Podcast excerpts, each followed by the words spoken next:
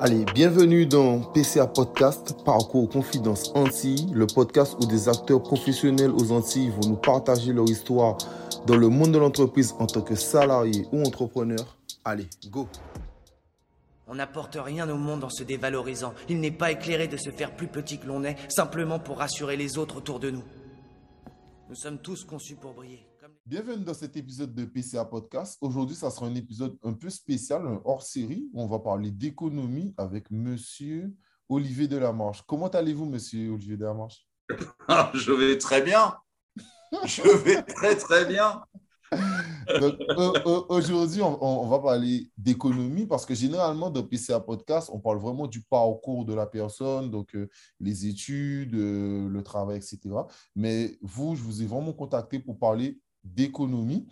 Donc, euh, une petite présentation rapidement pour savoir euh, qu'est-ce que vous faites, euh, sur quelle émission vous êtes, etc. Voilà. Là, je viens de sortir de, de, déjeuner où j'avais un, un, rhum arrangé au maracuja et c'était parfait. C'était parfait. Donc voilà.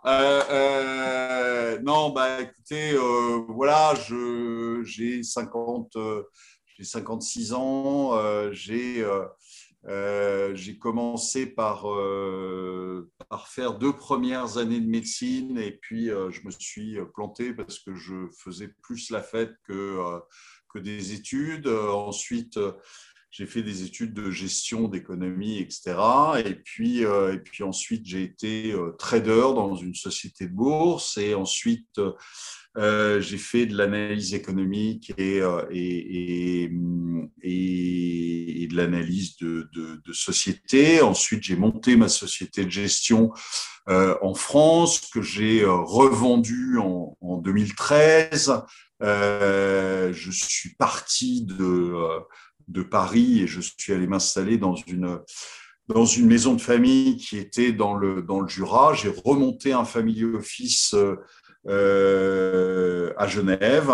Et puis, euh, donc, je gère des, grandes fortunes. Et puis, euh, j'ai continué à faire des, analyses économiques. J'ai été d'abord sur BFM. C'est là que moi je vous ai connu, sur BFM Business. Voilà, je faisais, je faisais des éditos et puis en 2017, euh, à l'arrivée de M. Macron, on m'a expliqué que j'étais euh, pas très Macron compatible. Donc, euh, on m'a demandé de ne pas revenir faire, mes, faire mes éditos. Et ensuite, je suis parti sur RT France. RT France, c'est Russia Today. Donc, c'est une chaîne qui est à l'origine qui est russe euh, qui, euh, euh, comme France 24, si vous voulez, qui a des, des qui a, il y a un en Allemagne, il y a un Russia Today à Londres, il y a un Today aux États-Unis, etc. Et donc, j'ai fait une émission de, économique pour, pour Today.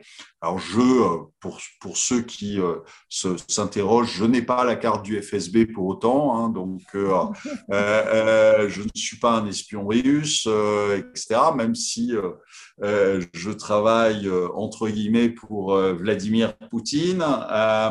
mais donc voilà, et puis. Et puis j'ai une lettre qui est une lettre sur, sur abonnement, qui est une lettre mensuelle qui s'appelle les, les, Incorruptibles, où bah, je donne je donne un certain nombre de, de, de, conseils sur ce qu'il faut faire pour son patrimoine, etc.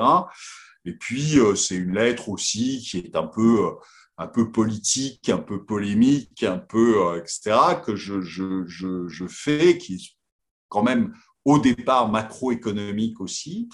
Et puis, euh, euh, et puis voilà, et puis je fais, des, je fais pas mal de, vidéos en dehors de RT euh, sur, sur des, des, des, problèmes macroéconomiques. Et puis, on organise avec.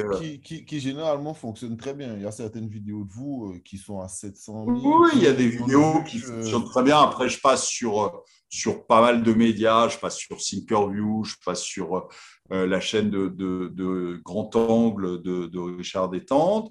Et puis, et puis voilà. Puis j'ai décidé de faire un Tour de France. Alors, euh, on n'est on, pas encore allé en Guadeloupe. Moi, j'adorerais aller en Guadeloupe, euh, organiser une conférence, mais euh, bon, c'est pas très facile. Alors, en plus, je suis je suis un, un, déchu de sa citoyenneté puisque je ne suis pas vacciné, etc. Et donc, évidemment, mais, mais en Guadeloupe, il y a beaucoup de pas vaccinés.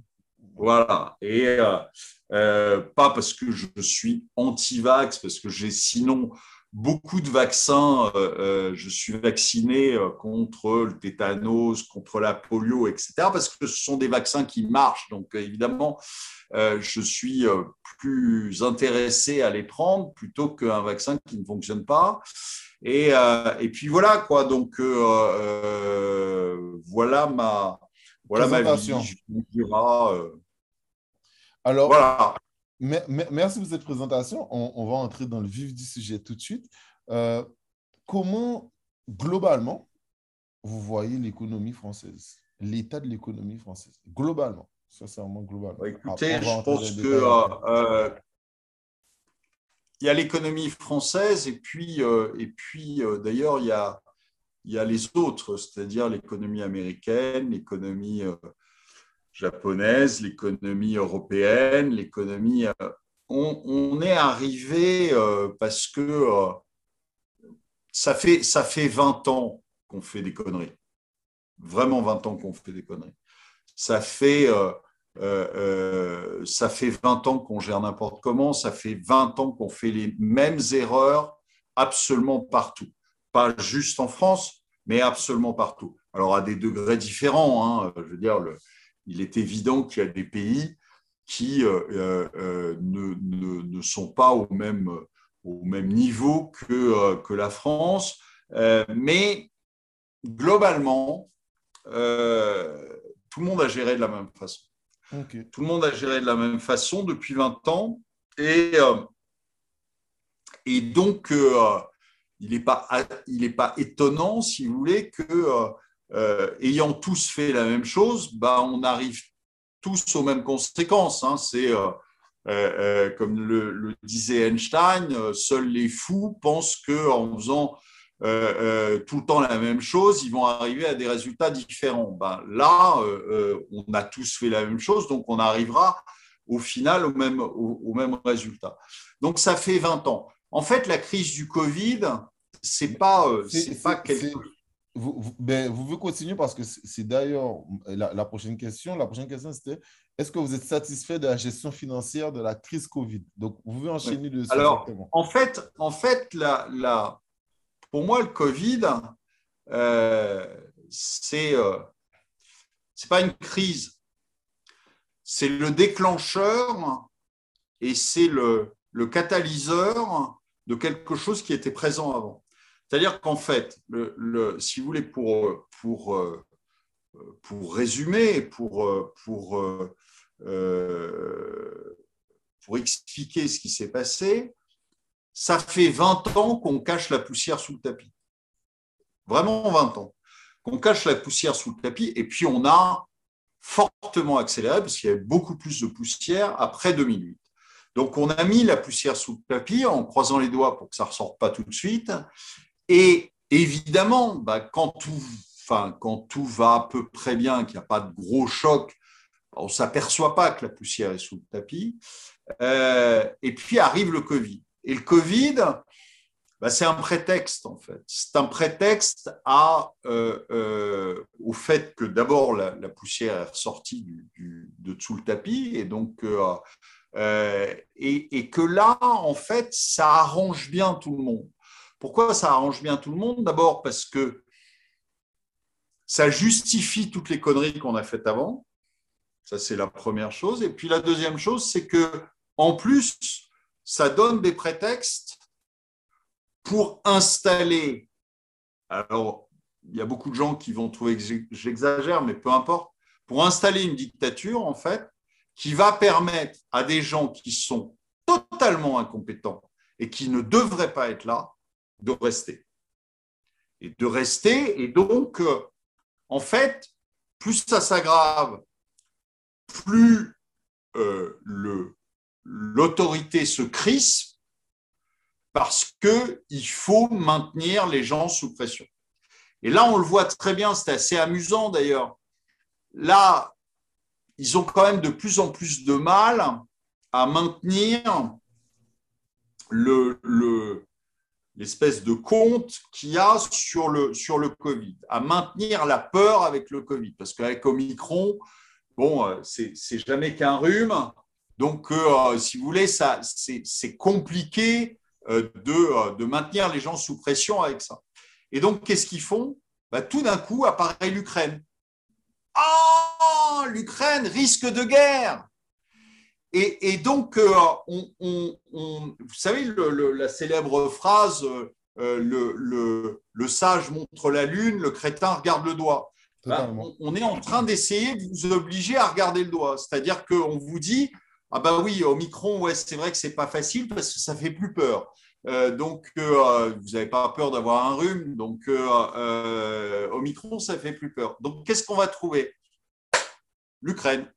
Et là, on vous sert l'Ukraine en vous disant Ah, mais euh, euh, alors, il y a, Macron qui. C'est ça qui est, génial parce que c'est assez rigolo de le regarder comme ça, euh, un peu de l'extérieur. C'est que on voit Macron qui est poussé au départ par les Américains et qui va jouer les gros bras. Donc, il va devant Poutine et puis il dit Eh oh, si tu rentres en Ukraine, ça va mal se passer. Bon, Poutine, qu'est-ce qu'il fait? Il éclate de rire. Mais euh, euh, euh, ça va mal se passer. Et en fait. Mais, apparemment, ils se sont déjà appelés pour. oui, mais si vous voulez, le, le, truc, c'est que Macron, il joue la grande gueule exactement comme il le ferait dans une cour d'école avec un gros, un gros gars baraqué devant lui. Quoi. Hein? Je, je, je, je je joue les gros bras, mais en fait, parce que j'ai un, copain qui est derrière moi et qui est très, très musclé. Et en fait, euh, c'est les États-Unis. Et là, vous avez euh, les États-Unis qui disent Ouais, mais on va envoyer personne en, Ukraine, hein, on n'envoie pas de militaires. Et là, et là, il y a Macron qui se retourne et puis il n'a personne derrière lui. Et puis il dit Ah, ah merde, ouais, mais euh, non, mais je vais me coucher, ok. et en fait, il, est, juste ridicule. Mais c'est vraiment, un, c'est vraiment de la com. C'est de la com du début jusqu'à la fin. C'est vraiment que ça. Il n'y a pas de fond, il n'y a que de la com. Donc, on vous dit, euh, euh, oui, attention, il y a un virus extrêmement dangereux, etc. Donc, il faut que vous mettiez euh, votre masque. Ensuite, il faut que vous vous fassiez piquer, etc c'est du contrôle social. C'est uniquement du contrôle social. Et en fait, le but du jeu, quand même, bah, c'est d'arriver à quelque chose qui est euh, de l'ordre de la Chine, hein, c'est-à-dire euh, quelque chose où on vous contrôle totalement. Euh, et, en fait, on ne se rend pas compte, c'est-à-dire c'est le, c'est la grenouille dans, la casserole d'eau de, de, euh, qui, qui, chauffe petit à petit, donc elle ne se rend pas compte qu'elle est en train de cuire. Mais en fait, euh, c'est réellement ça, c'est-à-dire que euh, vous n'êtes pas piqué, vous n'obéissez pas, donc vous n'avez pas le droit de rentrer dans les restaurants, vous n'avez pas le droit de vivre, vous n'avez pas le droit de prendre les transports en commun, vous n'avez pas le droit de, etc. Après, c'est quoi? Après, c'est vous n'êtes pas, vous ne criez pas euh, euh, j'aime Macron tous les matins et euh, vous êtes privé de d'aller au boulot, vous êtes privé de etc. Donc vous avez un contrôle social qui se met en place. On voit très bien le, le, tout ce qui, les, les, discours de Madame Lagarde qui dit on va supprimer l'argent le, le, liquide. Ensuite, on vous dit on va vous mettre une identité numérique. Ensuite, on vous donne un QR code pour aller au restaurant. Ensuite, tout ça, va dans le même sens, c'est-à-dire un contrôle social. Et pourquoi on met en place ce contrôle social? Parce que justement, ces gens-là qui ont en fait aucune légitimité veulent continuer à gouverner.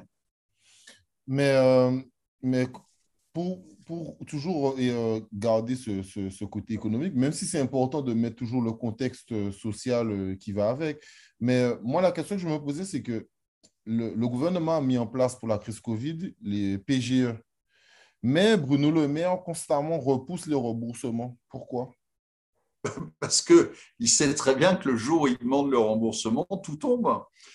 En fait, vous avez un, système qui, euh, euh, je vous dis, depuis 20 ans, euh, marche sur la tête. C'est-à-dire que depuis 20 ans, les, les, les principes économiques sont devenus en fait des. On, a pris le. On a pris le, on est devenus tous, euh, enfin, ils sont devenus tous euh, ultra-keynésiens, si vous voulez. C'est-à-dire que euh, on a l'impression que seule l'offre est capable de relancer la demande. et, et à un point qui est assez extraordinaire, c'est-à-dire que, alors moi je, donne toujours cette référence-là parce que il se trouve que j'ai un gros chien et je dis, euh, euh, vous savez, c'est le chien qui remue la queue, c'est pas la queue qui remue le chien. Bon. Et en fait, les, gens ont l'impression que euh, c'est la queue qui remue le chien. Et quand je dis c'est la queue qui remue le chien, c'est-à-dire de se dire, et ça, c'est pour moi, c'est vraiment le, le, le, plus haut niveau, si vous voulez, de l'incompréhension la, de économique, hein, c'est de se dire qu'il suffit d'injecter de l'argent pour créer du business. Il suffit enfin, de mettre de l'argent à disposition pour qu'il y ait des transactions. Et quand, on, connaît un peu les mécanismes, quand on a été entrepreneur, ou juste quand on a du bon sens, on comprend que euh, c'est la transaction qui génère l'argent et c'est pas l'argent qui génère la transaction. On est d'accord? Et donc le, truc, c'est que euh, on, est parti sur, ce, euh, sur cette incohérence depuis 20 ans. Depuis 20 ans, on endette, on endette, on endette et on se dit bah, ça va, euh, ça va donner de, de l'impulsion à l'économie. Et en fait, ça n'en donne pas. Olivier, avant de parler de London, parce que je, voudrais, qu'on en parle pour euh, rien que la dette Covid euh, tout à l'heure, mais vraiment le côté pré-PGE. Non, mais je vais, je vais en parler des pré-PGE. Après, je vais expliquer pourquoi le, le, le, pré-PGE. Mais donc, on est parti sur ce système de dire finalement, c'est la dette qui génère la croissance. D'accord? Donc, ça, c'est le, mentalement, c'est ce qu'ils ont tous en tête. Arrive un choc, un choc extérieur, c'est le Covid, ça pourrait être autre chose, et je vous ai dit, le Covid a bon dos, on, était en récession fin 2019, il ne faut pas l'oublier, et fin 2019, il n'y avait pas de Covid. Donc, euh, ce n'était pas le sujet du Covid. Le Covid, c'est juste un détonateur. C'est juste quelque chose qui a ouvert les yeux de, des gens, mais ce n'est pas lui qui est responsable de ça. Euh, et, donc, dans cet état d'esprit de on peut tout régler avec la dette, arrive le Covid. Là-dessus, alors le Covid y est pour rien, hein. on ferme les entreprises. Confinement. Donc, c'est déjà pas le Covid, c'est la gestion qu'on en fait. Le Covid, lui, le virus, c'est pas lui qui a fermé les entreprises, hein. c'est bien la gestion qu'on en a fait. Totalement. Donc on ferme les entreprises. Et là, on leur dit quelque chose qui est d'une connerie, mais innommable. On leur dit, on va vous remplacer votre chiffre d'affaires par de la dette, les PGE, par de la dette garantie par l'État. D'où vous avez vu qu'un chef d'entreprise remplace son chiffre d'affaires par de la dette. C'est n'importe quoi. De la dette, ça, sert à investir. De la dette, ça sert à la limite à financer son BFR. Mais ça ne sert pas à, faire du, à remplacer du chiffre d'affaires. D'accord? Vous perdez un marché, vous faites 100 de chiffre d'affaires, vous perdez un marché parce que vous avez un client qui fait faillite ou autre et qui ne qui, qui, qui veut plus euh, euh, acheter vos produits. Vous perdez 20% de chiffre d'affaires. Vous allez le remplacer par 20% de dette? Non. Non. Personne ne fait ça. Personne ne fait ça. Aucun entrepreneur euh, sérieux ne fait ça parce qu'il sait qu'après, il va falloir qu'il fasse 50% de plus de chiffre d'affaires D'accord? Pour pouvoir rembourser sa dette. Donc, euh, personne ne fait ça. Et là, on vous oblige en vous vendant le fait qu'on va vous donner des sous. Vous en voulez pas, mais on vous en donne quand même. Truc extraordinaire, parce qu'il n'y a pas eu de détail qui a été fait. On n'est pas allé voir l'entreprise, entre guillemets, de merde, l'entreprise, la, la, la fausse entreprise, si vous voulez, qui ne marchait pas avant, qui ne marchera pas après, mais on va quand même lui donner des sous, de l'entreprise qui est une entreprise viable, qui est une entreprise... Si, si, je peux me permettre d'acheter quelque chose, c'est ce que vous expliquez souvent, c'est les entreprises zombies. Voilà. Quand, explique qu'en gros... Donc les entreprises zombies, c'est des entreprises qui, en fait, n'ont jamais marché, ne marcheront jamais parce qu'elles n'ont pas de modèle économique qui marche, mais qu'on a quand même aidé. Il aurait fallu à ce moment-là, si on voulait vraiment aider les entreprises, aider les entreprises qui sont viables, qui ont, un, business model qui fonctionne, qui ont un chiffre d'affaires, qui ont un résultat, donc qui sont des entreprises qui sont viables, et pas les aider en remplaçant leur chiffre d'affaires par de la dette mais par exemple en allégeant des charges, en allégeant la fiscalité, etc. Mais pas en remplaçant et en les surendettant alors que ce n'est pas, pas la bonne méthode. Ou alors Mais pour ça, il aurait fallu... Pardon? On aurait pu faire comme la Suède aussi. Exactement. On aurait pu ne, rien faire. Mais, mais, euh, euh, même si on voulait les aider, au moins n'aider que celles qui étaient viables et pas les entreprises zombies. Et donc, euh, mais ce n'est pas grave, c'est le quoi qu'il en coûte fameux de, de, Macron et de, et de Bruno Le Maire, c'est le quoi qu'il en coûte. Ça coûte rien, c'est l'État qui paye. Mais qui est l'État? Ce n'est pas un Chinois avec un, gros chéquier, d'accord? C'est nous l'État. Donc, euh, la dette, il faut bien se fourrer dans la tête que la dette, c'est de l'impôt décalé. C'est quelque chose que vous paierez. Il n'y a pas ce que, ce, que, ce que disent certains de mes amis, mais c'est quelque chose qui est connu depuis longtemps. Il y a no free lunch. Il n'y a pas de repas gratuit. Ça n'existe pas. D'accord? À un moment ou à un autre, on vous apporte l'addition. Toujours. D'accord? Quand vous allez dans un restaurant que vous, passez-moi l'expression, mais que vous bouffez comme un goret, d'accord? Eh bien, à la fin, on vous apporte l'addition.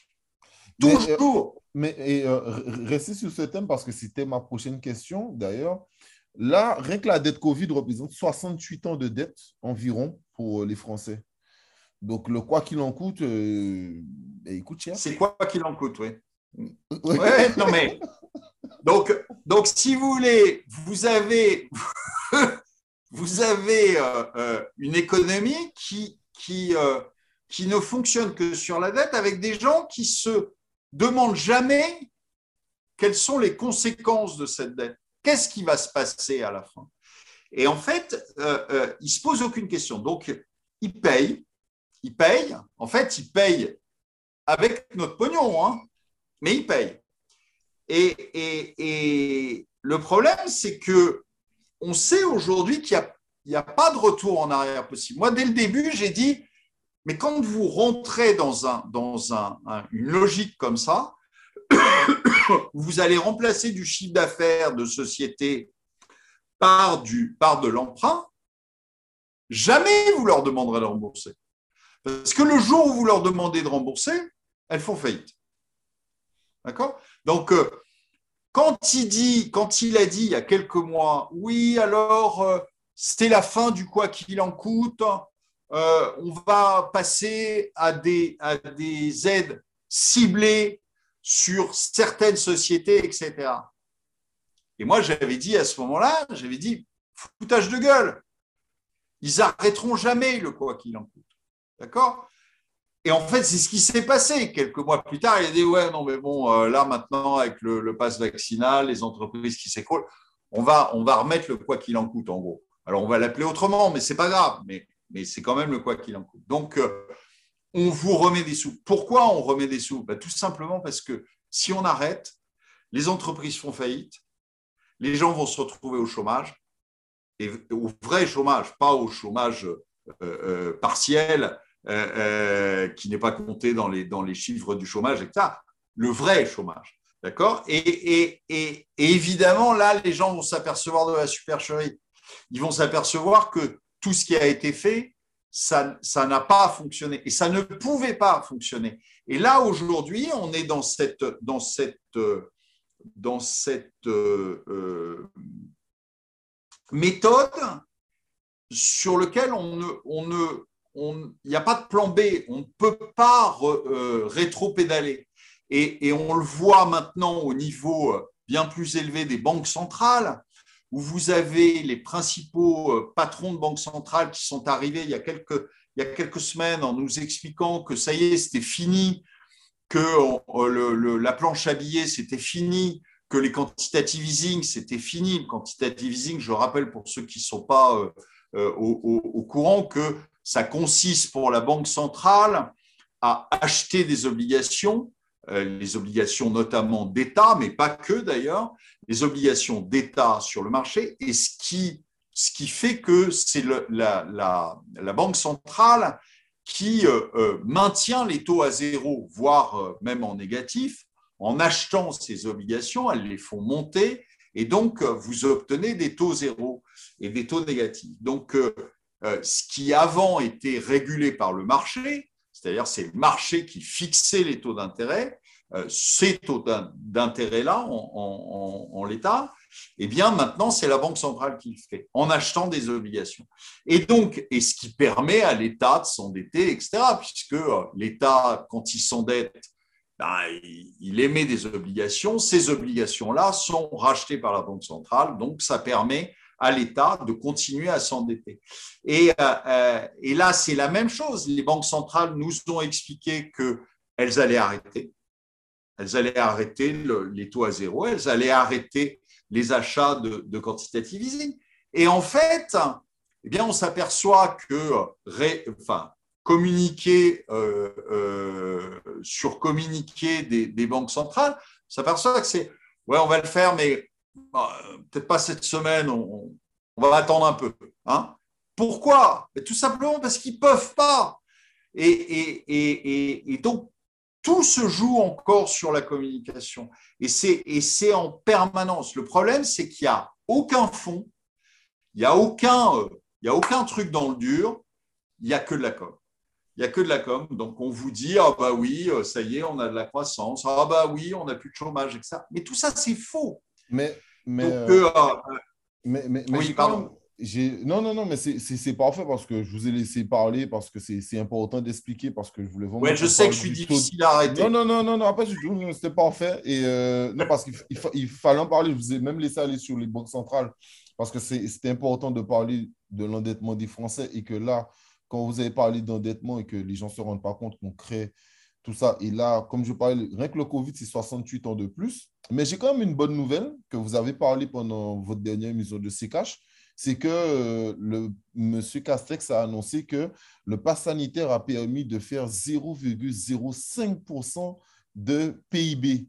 Est-ce que vous êtes quand même satisfait de, de, cette mesure? Euh, et, et, et est-ce que, est -ce que c'est à peu près le taux que les Français euh, avaient euh, dans les glorieuses Alors, en fait, ça, ça sort d'un rapport du Conseil d'analyse économique, qui est en fait une émanation de Bercy, hein, donc, c'est des trucs, c'est des rapports sur commande. Donc, Bercy leur dit ce qu'il faut trouver. Et après de longues recherches, ils trouvent. et, et, donc, ils vous annoncent. et, réellement, si vous voulez, euh, vous connaissez l'expression hein, euh, euh, si ma tante en avait, on l'appellerait tonton. Et bien là, c'est pareil. si vous voulez, c'est exactement la même chose, c'est-à-dire que avec des si, vous mettez Paris en bouteille. Alors, si s'il n'y avait pas eu le pass sanitaire, eh ben, il y aurait eu un million de chômeurs de plus. S'il n'y avait pas eu le, le pass sanitaire, eh bien, il y aurait euh, euh, quelques milliards de, moins de PIB, si, euh, etc. Ça ne veut rien dire. Ça veut rien dire, le, le, mais, mais, moi, la question que je me pose, c'est même si c'est le cas, c'est quoi 0,05% Moi, c'est la question que je. Mais alors, même si c'était le cas. même, si, imaginons c'est le cas. non, mais moi, personnellement, le problème, c'est que c'est même pas le cas. C'est-à-dire qu'aujourd'hui, toute la croissance que vous avez, c'est uniquement de la dette. C'est-à-dire que ce qu'il faut savoir, c'est comment se calcule un PIB. Parce que là, ça aussi, les gens ne savent pas. Le PIB, normalement, ce que, vous apprenez à l'école, c'est que euh, c'est la somme des valeurs ajoutées. C'est-à-dire, c'est la somme des valeurs ajoutées des entreprises privées dans le pays. Bon, définition simple. Sauf qu'à un moment, euh, les gens se sont dit, ouais, mais bon, euh, la somme des valeurs ajoutées, c'est bien, mais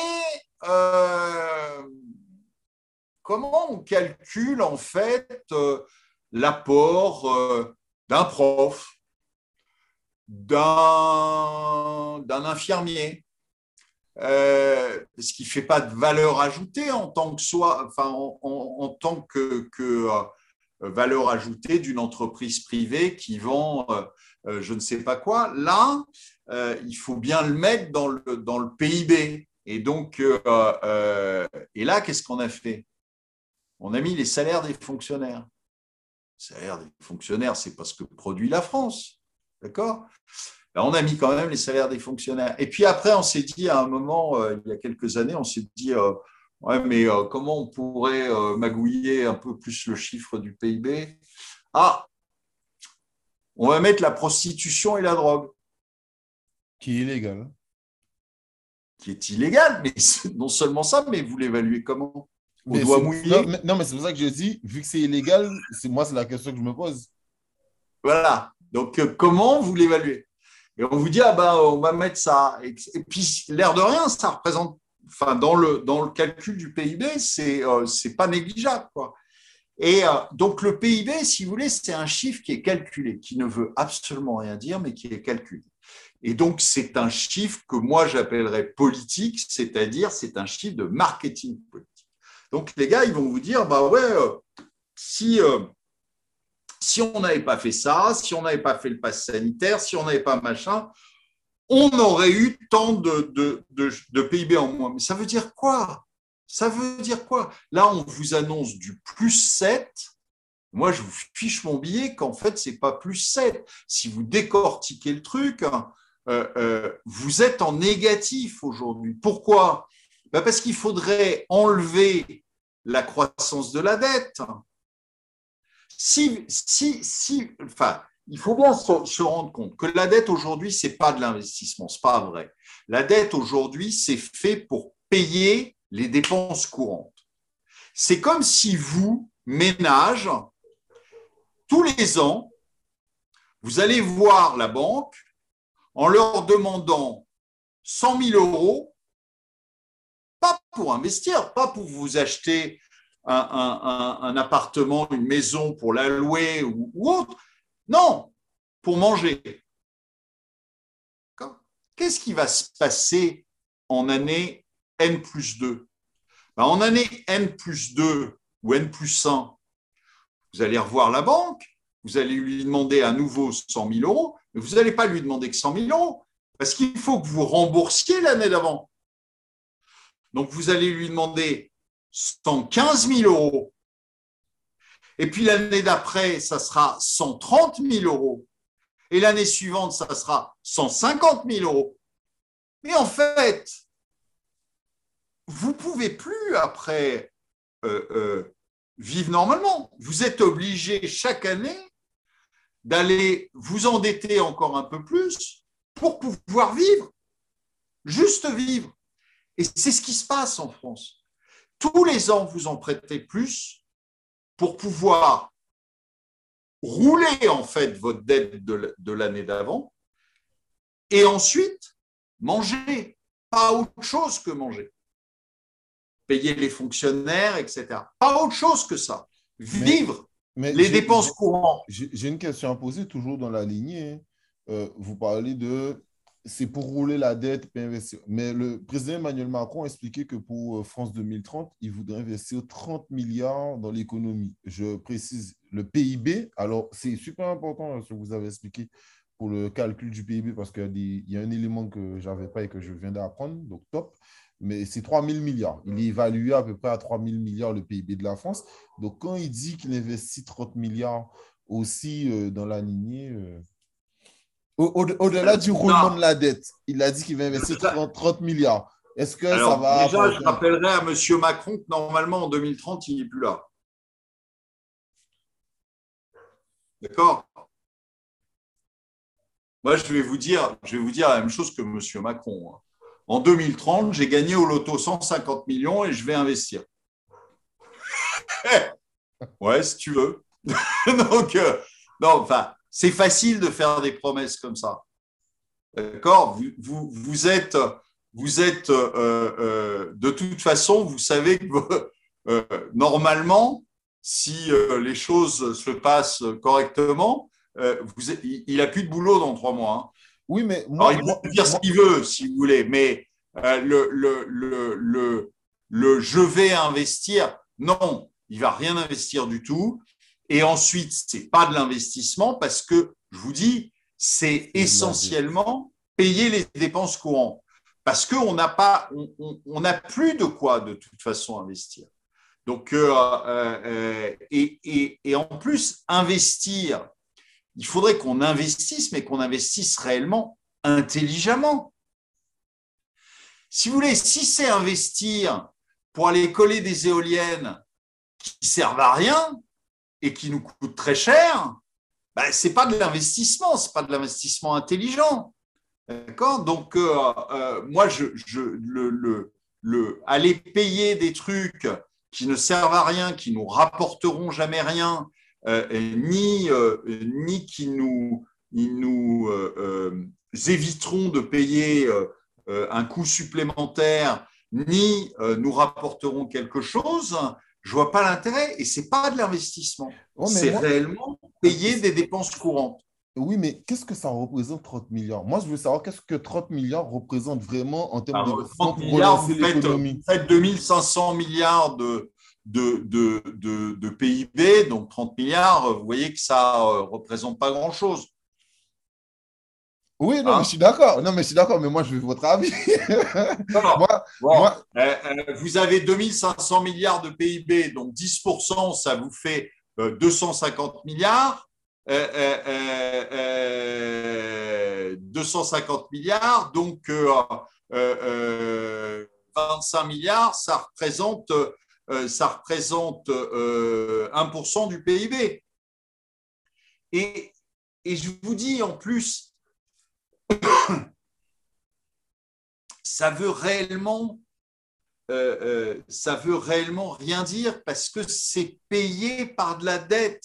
C'est-à-dire que si, si, si vous obtenez 2% de croissance ou 1% de croissance, mais que vous avez mis 10% de dette de plus pour obtenir ce cette croissance de 1%. C'est-à-dire que vous avez mis 10 euros pour obtenir 1 euro. Ben, allez dire ça à, un chef d'entreprise. Vous avez monté votre entreprise. Est-ce que vous allez demander à votre banque de vous prêter 10 euros pour faire un euro de chiffre d'affaires? Non, non. Non, personne ne le fait. Ça n'a aucune logique. Voilà, personne ne le fait sauf un énarque. Un énarque, ça, il trouve ça très bien. Maintenant, aucun chef d'entreprise ne fera ça parce qu'il sait que l'année suivante, va falloir en demander 20 pour faire la même chose. Mais il se dit, il ça, n'y a aucune limite. On ne peut pas faire ça tout le temps. Donc, euh, euh, non, bien sûr que non. C'est du, du calcul de. Euh, c'est du niveau de, de, Bruno Le Maire, mais, mais, Bruno Le Maire, il devrait être, il devrait être au CP, il devrait pas, enfin, il devrait refaire son CP, il devrait pas être ministre des Finances. je veux dire, il ne sait pas calculer, le garçon. C'est quand même, c'est quand même assez atterrant. Euh, il nous a sorti, il n'a pas sorti le, alors il ne sait pas ce que c'est qu'un hectare et il est, euh, il est ministre de l'Agriculture, mais une fois il a parlé du Bitcoin, c'était à mourir de rire. Il vous dit, euh, ah ben le, le, Bitcoin a perdu 30%. Vous vous rendez compte Alors, il avait perdu en effet 30%. Vous vous rendez compte Maintenant, il faut qu'il faut fasse x3 pour remonter au même niveau. Ben non. Non, mon petit loup, quand tu as perdu 30%, il ne faut pas que tu fasses x3 pour remonter au même niveau. Non. Donc, euh, ce type ne sait pas faire un calcul simple qui est du niveau CP. Quoi. Donc, euh, il y a un moment où il faut, euh, arrêter. C'est ça, j'ai pas autre chose, garçon. Pas vu ça. J'ai vu seulement, quand il avait parlé de l'hectare, euh, ministre de l'Agriculture, puis euh, bon, ministre de l'Économie ou des Finances, enfin bref, il est ministre, ce gars-là. Et euh, bon, c'est jamais vraiment logique. Vous avez commencé à parler de ça, j'ai moi votre avis dessus, mais la, la, France a généreusement donné 100 euros à plus de 32 millions de Français. pour le prix de l'écologie, enfin, pour le prix de l'énergie, autant pour moi, parce que ça a augmenté. Et vous avez dit tout à l'heure qu'il faut bien investir sur l'énergie. Donc, j'aimerais votre avis sur ça. Est-ce que vous êtes content qu'on euh, ait donné 100 euh, euros à Déjà, déjà c'est assez rigolo parce que euh, écoutez ce que vous dites vous-même. La France a donné 100 euros. Mais c'est qui la France? C'est nous, c'est nous. D'accord. Donc, nous nous sommes donné 100 euros à nous-mêmes. Ok, par, super. Par, rapport au fait qu'ils prennent 60% de taxes sur le carburant toute l'année, donc ils nous ont redonné 100 euros dans ce qu'on donne. Quoi. Alors, il faut, il faut, faut bien comprendre que, euh, en gros, sur, sur euh, 1,50 quand vous payez, alors maintenant, c'est plus le cas, vous le payez quasiment. Euh, moi, j'ai pris l'autoroute euh, euh, il, y a, il, y a, il y a deux jours. Je peux vous dire que j'ai vu l'essence quasiment à 2 euros. On était à 1,97 dans certaines stations. Donc, euh, quasiment à 2 euros. Alors, petite précision, Gabriel Attal a expliqué que jusqu'à 2 euros, ça va.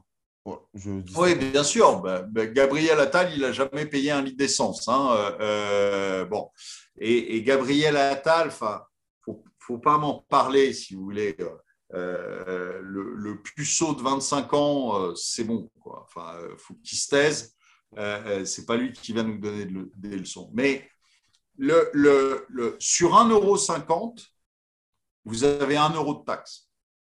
En fait, vous avez 50 centimes, qui est euh, pour le, le, le, producteur pétrolier, et même à la limite, dans les, dans les 1,50€, vous avez aussi sa marge de distribution, etc. Donc, faut arrêter avec les bêtises. C'est, euh, le, pétrole, il est, euh, même s'il a beaucoup monté là euh, ces, dernières semaines, il est pas cher. C'est, un produit qui est pas cher. le, c'est l'État qui le rend cher. C'est pas autre chose. D'accord? Donc après, il, nous dit on va vous rendre 100. Il se fout de la gueule du monde. 100, c'est même pas un plein maintenant. Il se fout de la gueule du monde. Euh, euh, euh, et il nous rend passant. Il va emprunter, c'est-à-dire qu'il va s'endetter encore, donc il va, en fait, je vous ai dit, hein, la dette, c'est de l'impôt futur, c'est ce que vous ne pouvez pas payer tout de suite, donc vous le payez plus tard. Mais vous le payez. Et or, aujourd'hui, quand l'État s'endette, quand l'État ne peut pas payer tout de suite, qu'est-ce qu'il fait? Bah, Il augmentera les impôts. Donc, ça passera dans vos impôts. Donc, vous paierez deux fois, en fait. Vous payez l'essence chère, on vous file 100 balles pour vous amuser, d'accord? Mais c'est des cacahuètes qui nous donnent, d'accord? C'est des cacahuètes et que de toute façon, nous allons payer. Donc, je veux dire, faut bien qu'on se mette dans la tête que à chaque fois que l'État vous dit on va vous donner, non, pas on va vous donner, nous allons nous donner à nous-mêmes. D'accord? Donc, il faut arrêter avec ça. Et c'est, moi, ça me, ça, me, ça, ça, me rend hystérique quand je vois à chaque fois, oui, euh, euh, l'État va mettre en place un, plafond pour vous défendre. Non On va payer. D'accord? Quand il met une, limite au, prix de, l'électricité, euh, soi-disant pour que on paye moins cher notre électricité, d'abord, c'est eux qui nous ont foutus dans cette merde. C'est l'Europe qui nous a foutus dans cette merde parce que pour, une, pour, quelque chose d'aberrant, le, prix de l'électricité est indexé sur le prix du gaz. Pourquoi? Je sais pas. C'est l'Europe. D'accord? Donc, quand le gaz explose, parce qu'on fait chier M. Poutine, avec Nord quand le gaz explose, eh bien, à ce moment-là, on se retrouve avec des notes d'électricité qui sont effarantes. Alors, il faut bien que vous sachiez, c'est que pour les industriels, c'est vraiment un couteau sous la gorge parce qu'ils sont pris, eux, toute l'augmentation. Hein. Donc, les, les, marges vont énormément baisser, ils vont en prendre plein la gueule. Ça, c'est une première chose. Et la deuxième chose, c'est que quand on vous dit on va les, on va les caper, on va les, les, les, on va limiter la hausse, mais qui paye la différence? C'est l'État. Alors, monsieur, monsieur Hollande est un spécialiste, il disait ça coûte pas cher, c'est l'État qui paye. Mais gros con, qui est l'État? C'est nous. C'est nous, c'est pas, pas quelqu'un d'autre. Donc, qui va payer la note à la fin? Bah, Tous ceux qui payent des impôts. Pourquoi? Mais, mais, mais, mais, continue sur le sujet de, de, de l'énergie, c'est super intéressant pourquoi le gouvernement français et euh, enfin, les Européens s'opposent à Nord Stream 2 Si je ne me trompe pas, c'est Nord Stream pourquoi? Parce que parce qu'ils ont le doigt sur la couture du pantalon avec euh, euh, par rapport aux États-Unis. Et les États-Unis, évidemment, ne voient pas d'un bon oeil le, le, Nord Stream 2 parce qu'il sait, il sait que bah, ça leur fait perdre. non, mais, le gaz, hein. c'est moins cher. Ah ben oui, c'est moins cher pour nous. Mais, mais, mais, mais les États-Unis, à ce moment-là, ne peuvent pas vous enfourguer euh, par bateau. Donc, c'est moins drôle pour eux. donc, les États-Unis... Et puis, les États-Unis, il leur faut un ennemi. Et, malheureusement, c'est souvent ça, mais d'ailleurs, dans tous les pays, ce n'est pas une question de, d'ailleurs des, des États-Unis ou autre. Quand c'est la merde chez vous, qu'est-ce que vous faites? Ben, il faut que vous, ayez quelque chose qui distrait la population. Alors, au départ, il y avait un truc qui était très pratique, c'était le Covid. Ça faisait peur à tout le monde, ça permettait de maintenir la population sous pression et ça permettait de leur faire penser à autre chose. Et puis, vous n'avez plus le Covid. Pourquoi? Parce qu'aujourd'hui, vous avez Omicron. Omicron, c'est un rhume, donc ça ne fait plus peur à personne. Donc, qu'est-ce qui se passe? Ben, Il se passe que dans ce cas-là, qu'est-ce que vous allez faire? Il vous faut un nouvel ennemi. Il vous faut une nouvelle peur. Donc, qu'est-ce que vous faites? Vous dites Ah, monsieur Poutine va envahir l'Ukraine. Il n'a pas du tout d'abord décidé d'envahir l'Ukraine. Et la seconde chose, et je vous dis ça, c'est pas parce que je bosse sur RT, hein, je vous jure que j'ai j'ai pas d'affinité, je ne suis pas euh, euh, je ne suis pas euh, un ami personnel de Monsieur Poutine, même si je le trouve intelligent, contrairement à certains de nos, nos, nos politiques. Mais c'est pas le sujet. Le sujet, c'est que c'est que Poutine, il est chez lui. Qu'est-ce qu'on va le faire chier chez lui? Qu'est-ce qu'on va dire que ce type est en train de, de s'étendre, etc. Aujourd'hui, vous regardez l'armée les, russe, elle est où? Elle est où? Vous la voyez partout dans le monde, l'armée russe? Non. Non, non, non. L'armée américaine, vous la voyez où? Ben, Vous la voyez dans tous les pays du monde. Vous la voyez en Afghanistan, vous la voyez en, Irak, vous la voyez en euh, Syrie, vous la voyez en Irak, vous la voyez partout. L'armée américaine, elle est partout. D'accord? Donc, il faut arrêter avec les conneries. S'il y, a un, empire qui est hégémonique hein, aujourd'hui, ce n'est pas l'empire russe, c'est l'empire américain. D'accord? Donc, il euh, faut arrêter avec les, bêtises de minutes. Donc, qu'est-ce qu'ils veulent, les Américains? Ils savent que c'est le bordel chez eux. Ils savent qu'ils ont euh, aujourd'hui qui sont en récession, ils savent que c'est absolument par parti. Ils savent qu'ils ont des problèmes économiques. Ils savent qu'ils sont en train de se faire tailler des croupières par les Chinois. Ils le savent tout ça. Donc qu'est-ce qu'il faut? Ben, Il leur faut un ennemi. Il leur faut un ennemi parce qu'il leur faut un dérivatif. Il faut que en interne, ils puissent expliquer à leur population que ça va pas bien et que ça va pas bien à cause de qui? À cause des Russes ou à cause des Chinois. Mais, mais, mais euh, et, il vous faut systématiquement, quand vous faites, des, quand vous faites ce, genre de politique, que vous avez de mauvais résultats, eh bien, il faut que vous puissiez désigner un coupable. Et donc là, vous désignez le, le, le, les Russes. Mais c'est pas pour ça que le, prix de l'énergie monte. C'est parce que on n'a rien jamais, enfin, on n'a jamais rien prévu. C'est parce que on a des, des, des, soi-disant euh, écologistes qui nous emmerdent depuis des années, d'accord? Qui euh, nous disent le nucléaire c'est pas bien, il faut construire des éoliennes. Sauf que les éoliennes ça n'a pas de rendement. Quand il n'y a pas de vent, qu'est-ce qu'on fait? Ben, On fait rien. C'est pas une énergie pilotable. Donc il faut arrêter les conneries. D'accord? Vous pouvez mettre des, éoliennes partout, partout en mer, partout en. Tout ça, c'est des conneries. Ça ne fonctionne pas. Vous obligez EDF à financer ces trucs-là qui ne fonctionnent pas. Aujourd'hui, EDF achète à 250, voire 300 euros de l'énergie qu'ils revendent à 40. Ils vont faire des, des milliards de pertes il faudra les recapitaliser. Qui va recapitaliser EDF ben, L'État. L'État, c'est qui Voilà. je veux dire, il y a un moment euh, parlons un peu géopolitique. Euh, moi, je me rappelle que quand je voyais euh, Nigel Farage demander le Brexit, j'ai beaucoup entendu les Européens expliquaient que dès qu'ils vont partir, euh, ça sera la catastrophe, qu'ils vont plus pouvoir s'en sortir, qu'ils vont plus manger. Euh. Bon, et finalement, ce n'est pas le cas. Moi, j'aimerais avoir votre avis sur le Brexit. Alors, sur le Brexit, c'est évidemment, euh, si vous voulez, enfin, pour ceux qui connaissent les Anglais, c'était pas étonnant. Les Anglais sont des farouches indépendantistes, si vous voulez.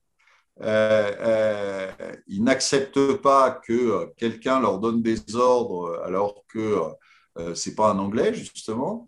Et c'est ce qui était le cas en Europe.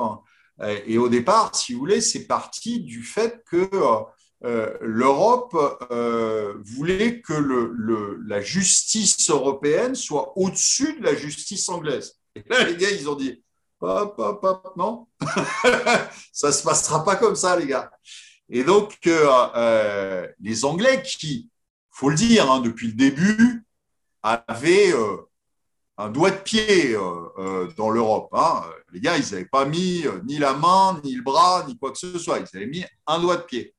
Bon, ils n'étaient pas évidemment dans l'euro il regardait ça avec beaucoup de méfiance. Et, au bout d'un moment, l'Europe a essayé de faire valoir que la justice européenne était au-dessus de la justice euh, de, Grande-Bretagne et que, euh, notamment sur la situation de, de, de, l'immigration, etc.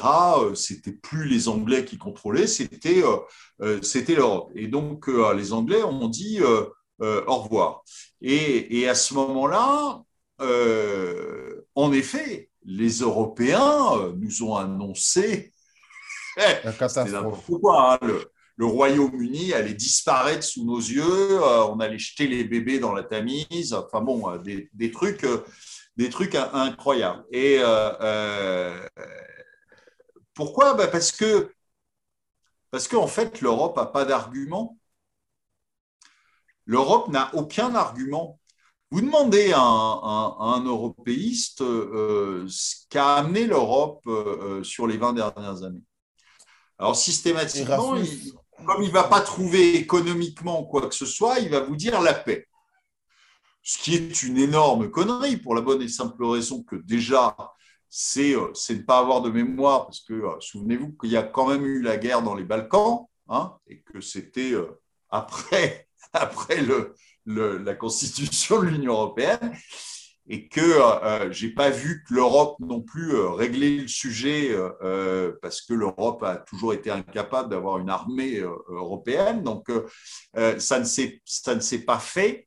Et puis, secondo, tout simplement parce que la paix en Europe, elle est due à la bombe nucléaire, elle n'est pas due à autre chose. Elle est due à la dissuasion nucléaire qui a fait que, évidemment, bah, tout le monde s'est un peu calmé. Et, ça euh, euh, chez tous les pays qui avaient, euh, la bombe. Donc,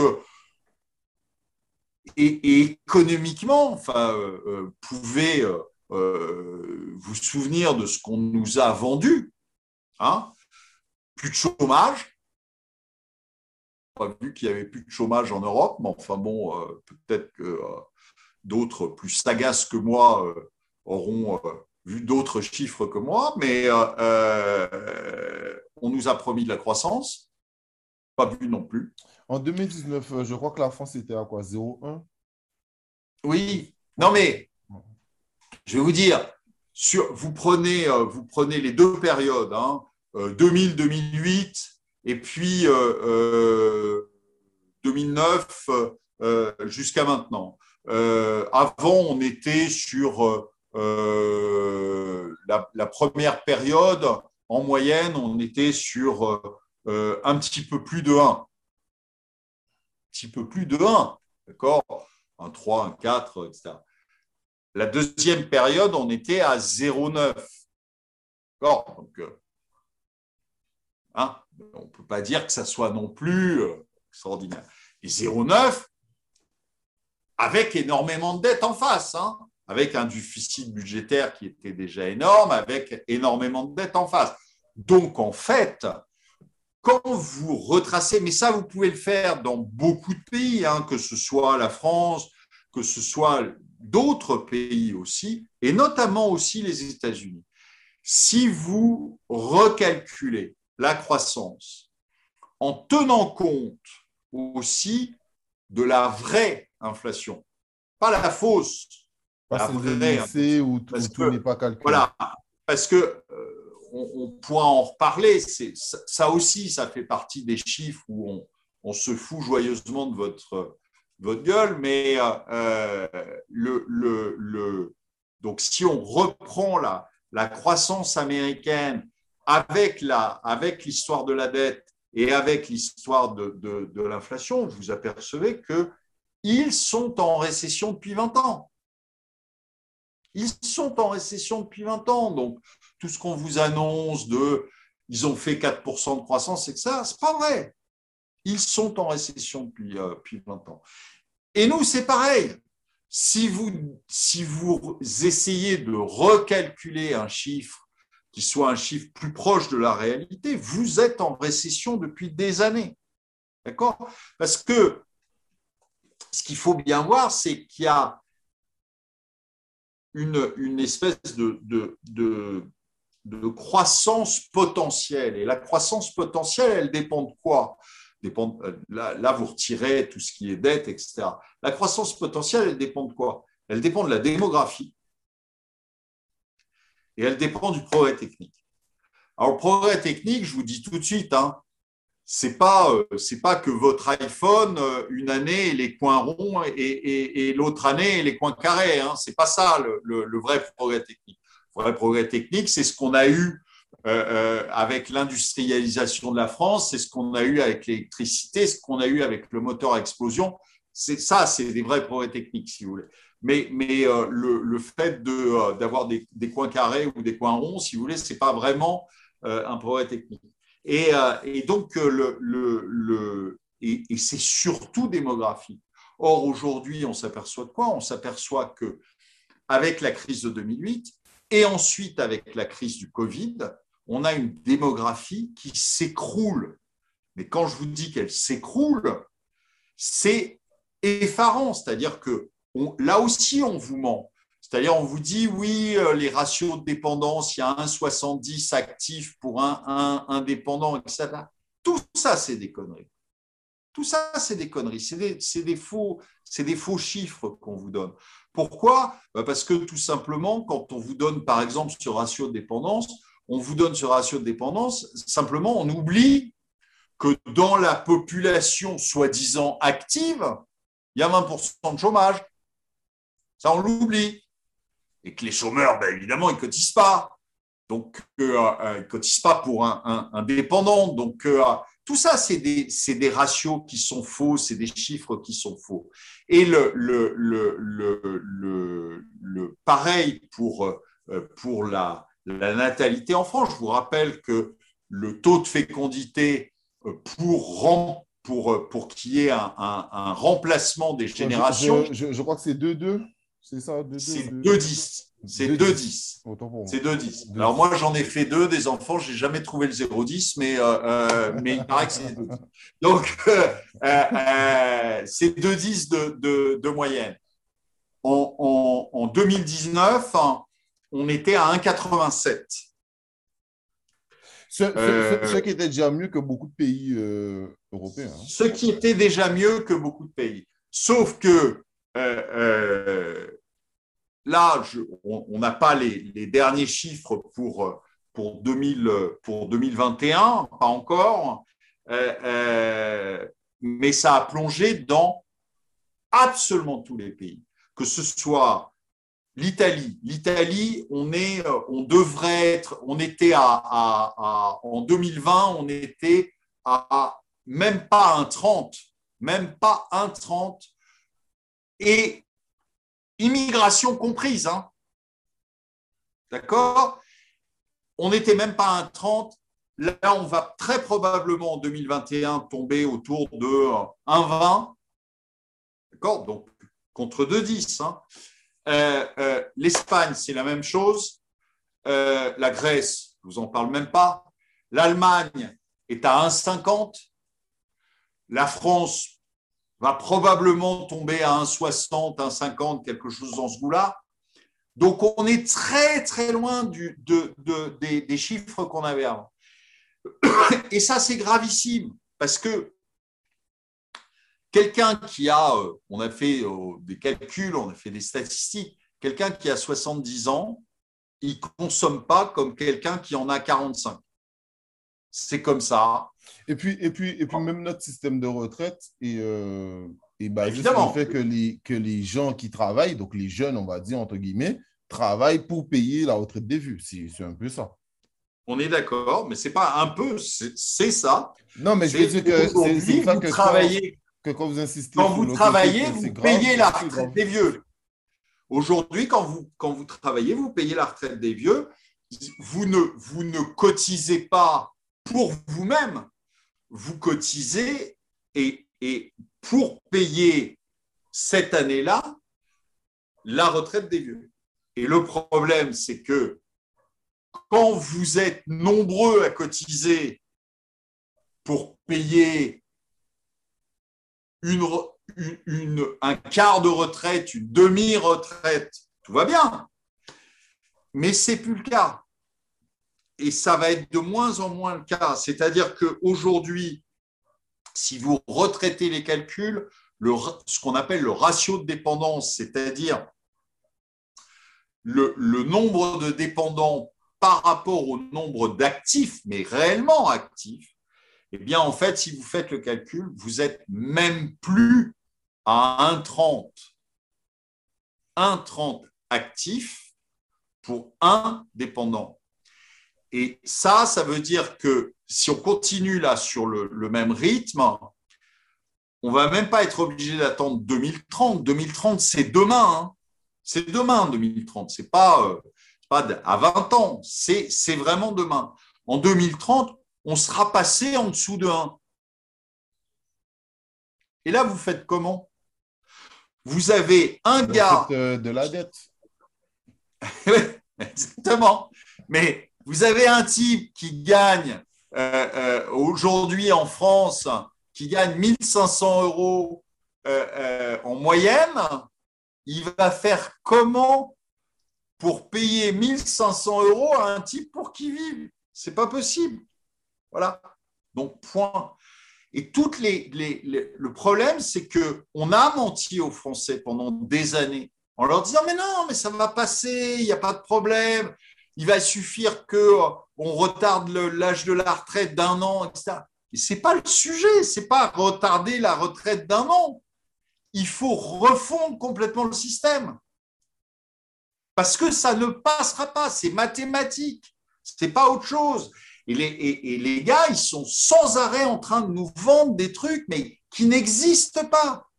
Ils vous disent, oui, non, mais croyez, c'est bon, on va repousser d'un an, et puis ça va passer. Non, ça ne passera pas.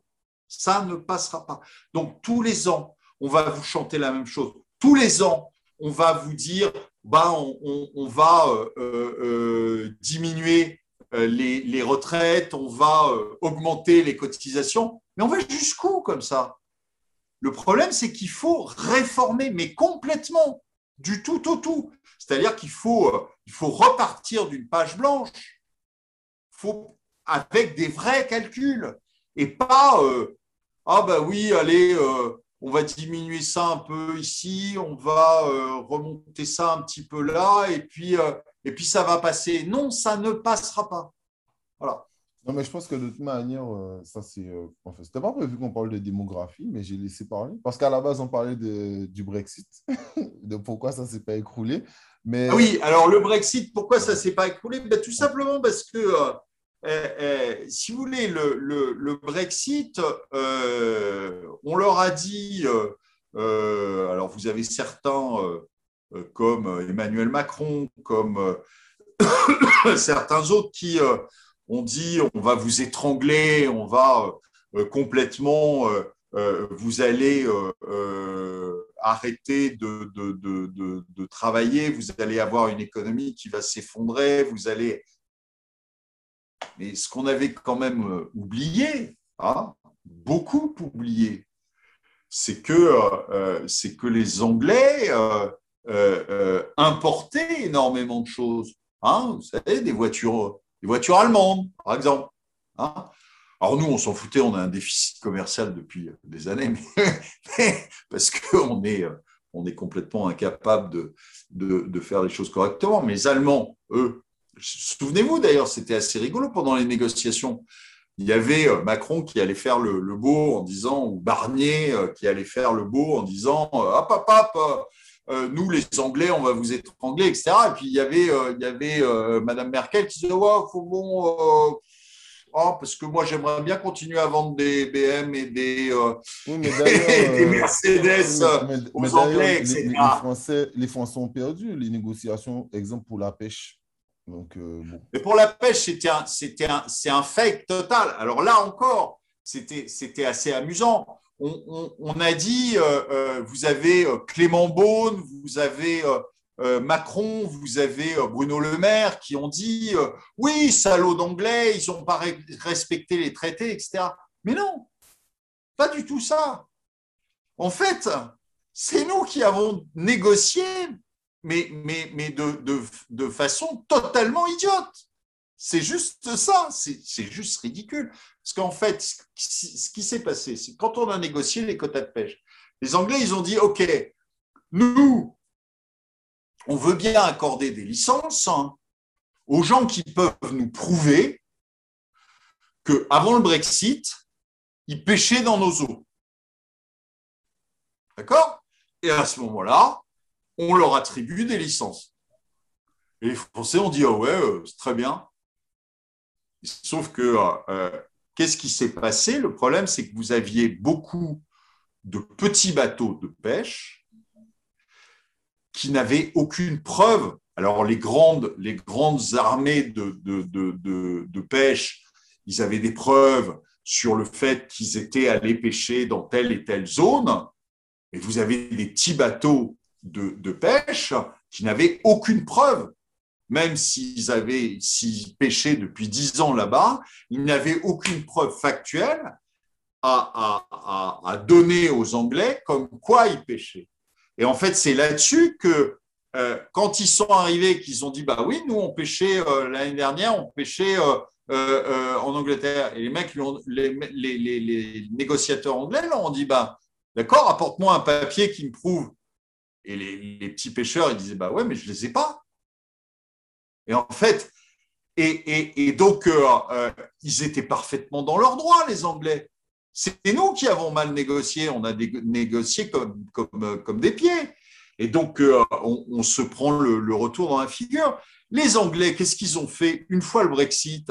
Ils sont allés conclure des accords avec les Australiens, avec euh, euh, en, accords bilatéraux, avec les Américains, etc. C'est quoi C'est le Commonwealth Et puis, pardon? C'est le Commonwealth Oui, et, et ça se passe très bien et leur économie va très bien. Et, donc, on était ridicule, encore une fois, c'est-à-dire de penser que euh, euh, euh, l'Europe nous protège, que l'Europe nous permet d'exporter, etc. C'est pas vrai. On nous dit oui, mais il faut être gros pour pouvoir lutter contre la mondialisation, etc. Mais vous pensez que, vous pensez que la Suisse est un pays sous-développé? Ils ont 6 millions de personnes. Vous pensez qu'elle est sous-développée, la Suisse? Elle n'arrive pas à exporter, la Suisse. Même le Luxembourg est encore plus petit. Elle a, elle a, une économie qui marche très bien. Vous avez, vous avez des, des gens qui sont les, les, euh, un pays comme la Corée du Sud. La Corée du Sud, c'est c'est parfaitement comparable à la France. Hein. ils ont, euh, plus, 60 millions d'habitants, mais enfin, euh, c'est c'est juste en dessous de la France pour ça que les Coréens, ils ont besoin de, ils ont besoin de qui que ce soit pour exister? Non, ils ont des, ils ont des, des, des, des sociétés qui sont des sociétés euh, euh, gigantesques, internationales. Samsung, c'est coréen. LG, LG aussi, je crois. Oui. Euh, donc, et, et, ils ont besoin de, de, de, de quelqu'un? Non. Et ça marche très bien. Donc, je veux dire, il faut arrêter cette histoire de ah ben non, euh, on est trop petit, on est machin. Non, c'est pas vrai. Ah ben non, on peut exister que dans l'euro. Non, c'est pas vrai. ils ont leur monnaie, ils se portent très bien. Ça, c'est un discours que même au dehors des politiciens que j'ai déjà même entendu autour de moi, c'est vrai ce côté, euh, on, est trop petit. Et je me dis, mais moi qui j'ai 30 ans, donc moi qui ai 30 ans, j'ai connu le franc. Donc je me dis, j'ai l'impression que nous, on fait comme si on a toujours connu l'euro, comme si euh, on ne peut pas s'en sortir sans eux. Moi, je voudrais ton avis euh, en géopolitique. Tu en as parlé dans l'émission euh, sur le dépôt de bilan. Enfin, ils ont failli déposer le bilan les États-Unis, donc je mets le contexte. Si je comprends bien, tu me diras si je me trompe, c'est ils ont failli déposer le bilan, donc Biden, qui devait être bien sûr beaucoup mieux que Trump, parce que c'est beaucoup mieux de toutes les manières, Biden. Obama, Biden, c'est beaucoup mieux. Donc, comme ils sont beaucoup mieux, là, le pays devait être en faillite, mais ils ont renégocié, je crois, pour que la dette soit plus grosse. C'est 30, fait 35 Alors, ça, c'est le, c'est le, c'est la, la, la, la, comédie qu'il y a chaque année. Ok. Il y a cette comédie-là chaque année. Donc, euh, on, met les choses en place. C'est assez rigolo, hein. c'est assez euh, c'est récurrent, ça se, ça se, fait tous les ans, euh, de la même manière d'ailleurs. Et tous les ans, tout le monde fait semblant de croire que on vient d'assister à quelque chose d'extraordinaire. Hein. C'est ça, moi, je pensais. C'est ça, moi, je pensais. Donc, c'est pour ça que j'ai vraiment besoin non, non, mais dessus. Tous les ans, on arrive au plafond de la dette qui est déterminé par le Congrès. D'accord? Donc on dit, euh, tout, en, débutant tous les ans, on dit, bon ben voilà, le plafond de la dette, c'est X. d'accord? Je dis n'importe quoi, 27 000 milliards. Sachant que euh, ça correspond à peu près au, PIB de, des États-Unis. Pas 27 000, mais.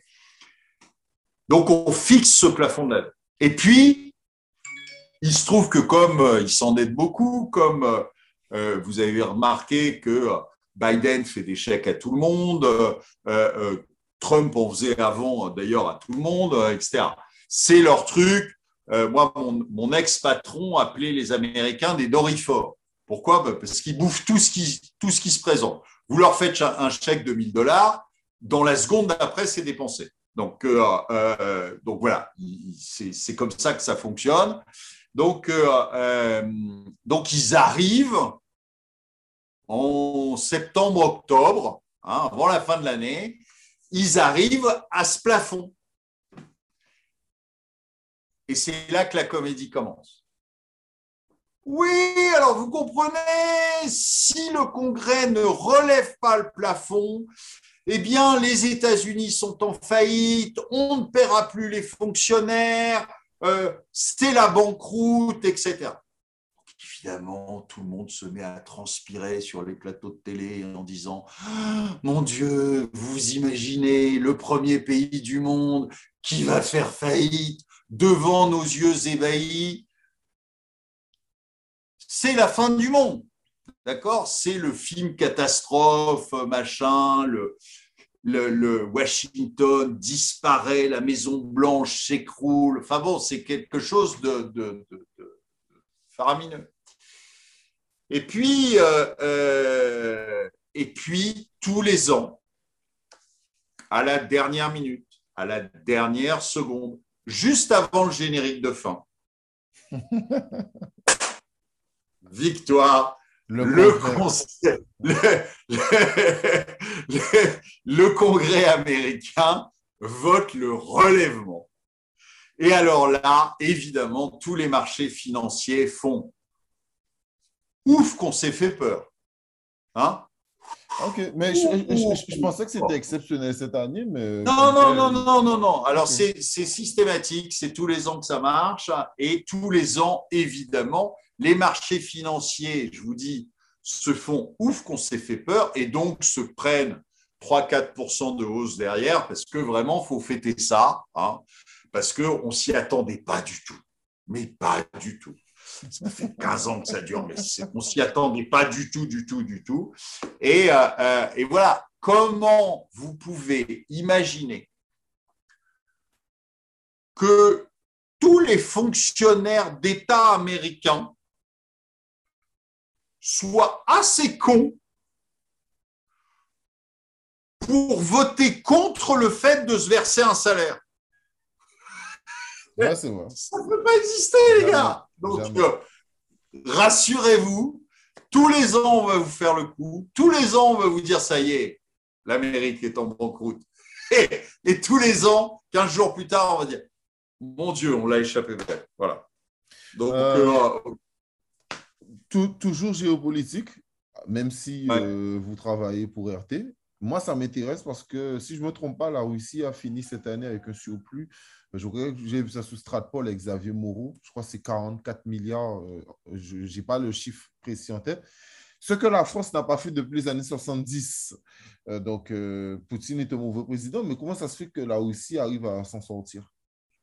La, France, la, Russie arrive à s'en sortir parce que déjà, le, la Russie a beaucoup de matières premières, hein, pétrole, or, euh, gaz, euh, j'en passe, c'est des meilleurs. D'abord, ils ont beaucoup de matières premières. Ensuite, ils ont, euh, l'air de rien, ils ont une, une industrie qui fonctionne bien.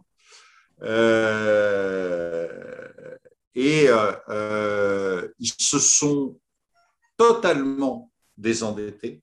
Ils n'ont aucune dette. ils se sont en grande partie dédollarisés. Et le fait qu'il euh, y ait énormément et depuis longtemps euh, qu'il y ait des, des, sanctions notamment des, États-Unis, sur, sur la Russie, fait que ils ont créé leur système, en fait. Ils ont créé, par exemple, un système concurrent à SWIFT. SWIFT, vous savez, c'est ce qui permet à des banques de faire des virements internationaux, ce qui permet aux gens de faire des virements internationaux, donc de, de, de, de, payer euh, euh, ce, qui, ce, qui, rentre et ce qui sort de, euh, de Russie et, des autres pays. Mais en fait, SWIFT dépend des Américains. Et comme, comme évidemment les Russes se méfient un petit peu de ce que de ce que peuvent euh, faire les Américains, surtout qu'ils avaient à un moment coupé SWIFT hein, et donc ils avaient euh, emmerdé les, les, Russes. Eh bien, les Russes se, ont créé leur propre système, ainsi que les Chinois d'ailleurs. Et, et, en fait, ce, que, ce que font les Américains et ce que font les, je dirais, les valets des Américains, comme, comme Macron et autres, hein, comme la Commission européenne, c'est en fait c'est totalement idiot. C'est-à-dire qu'on pousse les Russes dans les bras des Chinois au lieu de, au lieu de travailler avec eux, ce qui est logique. Les Russes ont toujours été proches de la, France avant les, la, Russie des tsars était proche de la France. Donc, euh, euh, euh c'est idiot. Enfin, le, le, le, les, vieux Russes parlaient français. Enfin, je veux dire, on, a, on, a, on, est très proche des Russes. Euh, euh, on devrait travailler avec eux plutôt que euh, d'aller bêtement essayer de, de, de, faire le, le, petit roquet de, des Américains pour, pour essayer d'emmerder les Russes. Donc, les Russes ont une économie qui, marche bien, et puis ils ont un mec à, leur tête euh, qui s'appelle Vladimir Poutine, et qui, alors après, euh, je ne suis pas un, admirateur transi de, Vladimir Poutine, parce que euh, je bosse sur RT, hein, je vous rassure, mais, mais, mais honnêtement, c'est un type qui est intelligent, et qui est beaucoup plus intelligent que les crétins qui nous dirigent. D'accord? euh, il y a euh, un joueur d'échecs euh, face à un joueur de bingo. Quoi. Hein, Ce n'est pas le même niveau. Voilà. Mais à la fin, on le voit avec le surplus. Quoi. Mais tu as parlé de la Chine. moi, ça m'intéresse que tu en parles sur le podcast. Parce que la Chine, on le voit comme un mastodonte, c'est un mastodonte, mais il y a l'affaire Evergreen. Est-ce que tu peux en parler un tout petit peu, s'il te plaît?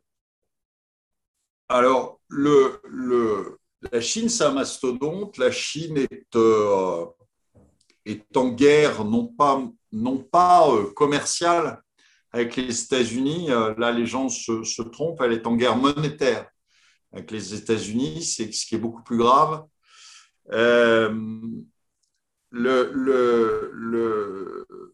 moi, j'ai écrit il y, a, assez longtemps un, truc sur, la Chine en disant que la Chine était en train de créer ce qu'on appelle un standard, qui est un standard or, et euh, qu'elle allait sortir une, une, une monnaie euh, qui serait euh, basée et qui serait convertible en or. monnaie qui serait d'abord là, qui à mon avis deviendrait assez rapidement la, la référence en Asie, pas forcément dans le monde, mais déjà en Asie, ce qui sera la zone qui va compter dans les années qui viennent, euh, et qui, euh, qui évidemment fera concurrence euh, au dollar. Et ça, les Américains, évidemment, ils ne le prennent pas bien, hein, parce qu'ils n'aiment pas qu'on conteste leur, leur statut hégémonique. Et donc, et donc, je dis, je pense qu'on a beaucoup plus de risques aujourd'hui euh, d'une guerre avec la Chine, euh, enfin d'une guerre américano-chinoise, hein? Qu'avec la Russie, quoi. Qu'avec la Russie. Et, euh, et donc la Chine est en train de, évidemment, de, elle le montre, hein, elle, elle, a, elle a une croissance qui est beaucoup plus importante, même si on peut la remettre en cause sur sur beaucoup de choses, mais elle a une croissance qui est plus importante, elle a, elle a une place qui est de plus en plus importante, puis elle a surtout une, une, dent contre l'Occident. Euh, les Chinois ont de la mémoire, elle a une dent contre l'Occident euh, sur la guerre de l'opium, sur euh, qui, qui leur trotte dans la tête depuis un, un, bon moment. Donc, si, ce qui veut dire que, en résumé, s'ils peuvent nous la, faire à l'envers, ils la feront à l'envers. Et, et donc, ce, ce mais cette, euh, cette hyper-croissance chinoise, comme tout, a des conséquences. C'est-à-dire, je répète, no free lunch. C'est-à-dire que quand vous bouffez, eh bien, à un moment, on vous apporte l'addition. Et bien là, c'est pareil. C'est-à-dire que les Chinois, là, depuis, euh, depuis quelques années, ont eu une hyper-croissance qui a été financée par de l'hyper-dette. Et vous aviez ce que euh, ce que on a appelé, je ne sais pas si vous aviez euh, euh, vous, vos auditeurs avaient vu à un moment ce qui, ce qui se passait sur, sur YouTube où on voyait les ghost towns en, en, en Chine, c'est-à-dire les villes fantômes. Ah oui, oui, oui, oui, oui, oui, oui, oui. je ne sais pas si vous vous souvenez de ça, ça, ça a beaucoup circulé il y a, il y a 3-4 ans, euh, plus, 5, 5, 5, ans, vous aviez des, des, des images qui étaient extraordinaires. C'était, il y avait des, des villes entières, mais je ne parle pas d'une, petite ville à l'européenne. Hein. Vous aviez des, euh, des New York euh, entiers en, en Chine. Donc, il y avait toute la ville, avec toutes les infrastructures, etc sauf qu'il n'y avait personne dedans. Et à côté de cette ville-là, ils construisaient un aéroport, sauf qu'il n'y avait pas un avion. D'accord? Et ça, ils l'ont fait, mais dans des proportions qui sont phénoménales. C'est-à-dire que vous avez eu une part du PIB chinois qui a été investi là-dedans, que jamais aucun pays dans le monde n'a fait. Même le Japon, vous savez, le Japon des années 90, qui gagnait un pognon de fou, d'accord? Et le Japon, la, blague, c'était de dire qu'ils bétonnaient le fond des rivières tellement ils avaient de pognon et tellement ils savaient pas quoi en foutre, quoi. Et donc, euh, euh, bah, les Chinois, c'était pareil. Sauf que le problème, c'est que tout ça, évidemment, a fait des dettes phénoménales et des dettes qui, en fait, étaient ce qu'on appelle des dettes pourries. Parce que des dettes qui ne pourraient jamais être remboursées. Pourquoi? ben, Vous avez un promoteur qui construit un immeuble. Il emprunte à sa banque pour construire l'immeuble. Une fois construit, il vend aucun appartement. Donc, il ne peut pas rembourser ce qu'il a, emprunté à la banque. Et donc, bah, lui, il fait faillite, puis la banque qui ne retrouve pas ses sous, elle fait faillite aussi. D'accord? Et donc, euh, euh, euh, c'est ce qui est en train de se passer avec Evergrande. Evergrande, ils ont monté des immeubles partout, sauf qu'il n'y avait personne à mettre dedans. Et donc, ils ont une dette qui est phénoménale. Bon, Sauf que j'avais fait une émission sur RT sur, sur, sur le, le, le, sujet en disant ne vous inquiétez pas, il ne va rien se passer. Et pourquoi il ne va rien se passer? Bah, Tout simplement parce que c'est l'État chinois. Finalement, il n'y a rien qui se passe. Non, mais c'est l'État chinois. C'est-à-dire l'État chinois, il est en. D'abord, ce qu'il faut comprendre, c'est qu'il est en, en phase de ce qu'on appelle une reprise en main. C'est-à-dire que le gouvernement chinois, qui n'est pas de, euh, dont, l'ADN n'est pas très démocratique, on va dire. Hein. Euh, c'est le moins qu'on puisse dire. Donc, euh, si tu n'es pas d'accord, tu te prends une balle et on envoie le prix de la balle à ta famille, c'est parce on n'a pas envie de la payer. Donc, donc l'État chinois est en train de reprendre la main sur l'économie. On l'a vu il y a quelques, il y a quelques mois avec Monsieur Jack Ma. Monsieur Jack Ma, c'est le président d'Alibaba, donc c'est quelqu'un qui est multimilliardaire, etc. qui, est l'un des hommes les plus riches au monde. Voilà, et qui en fait avait un défaut, c'est qu'il ouvrait un peu trop sa gueule.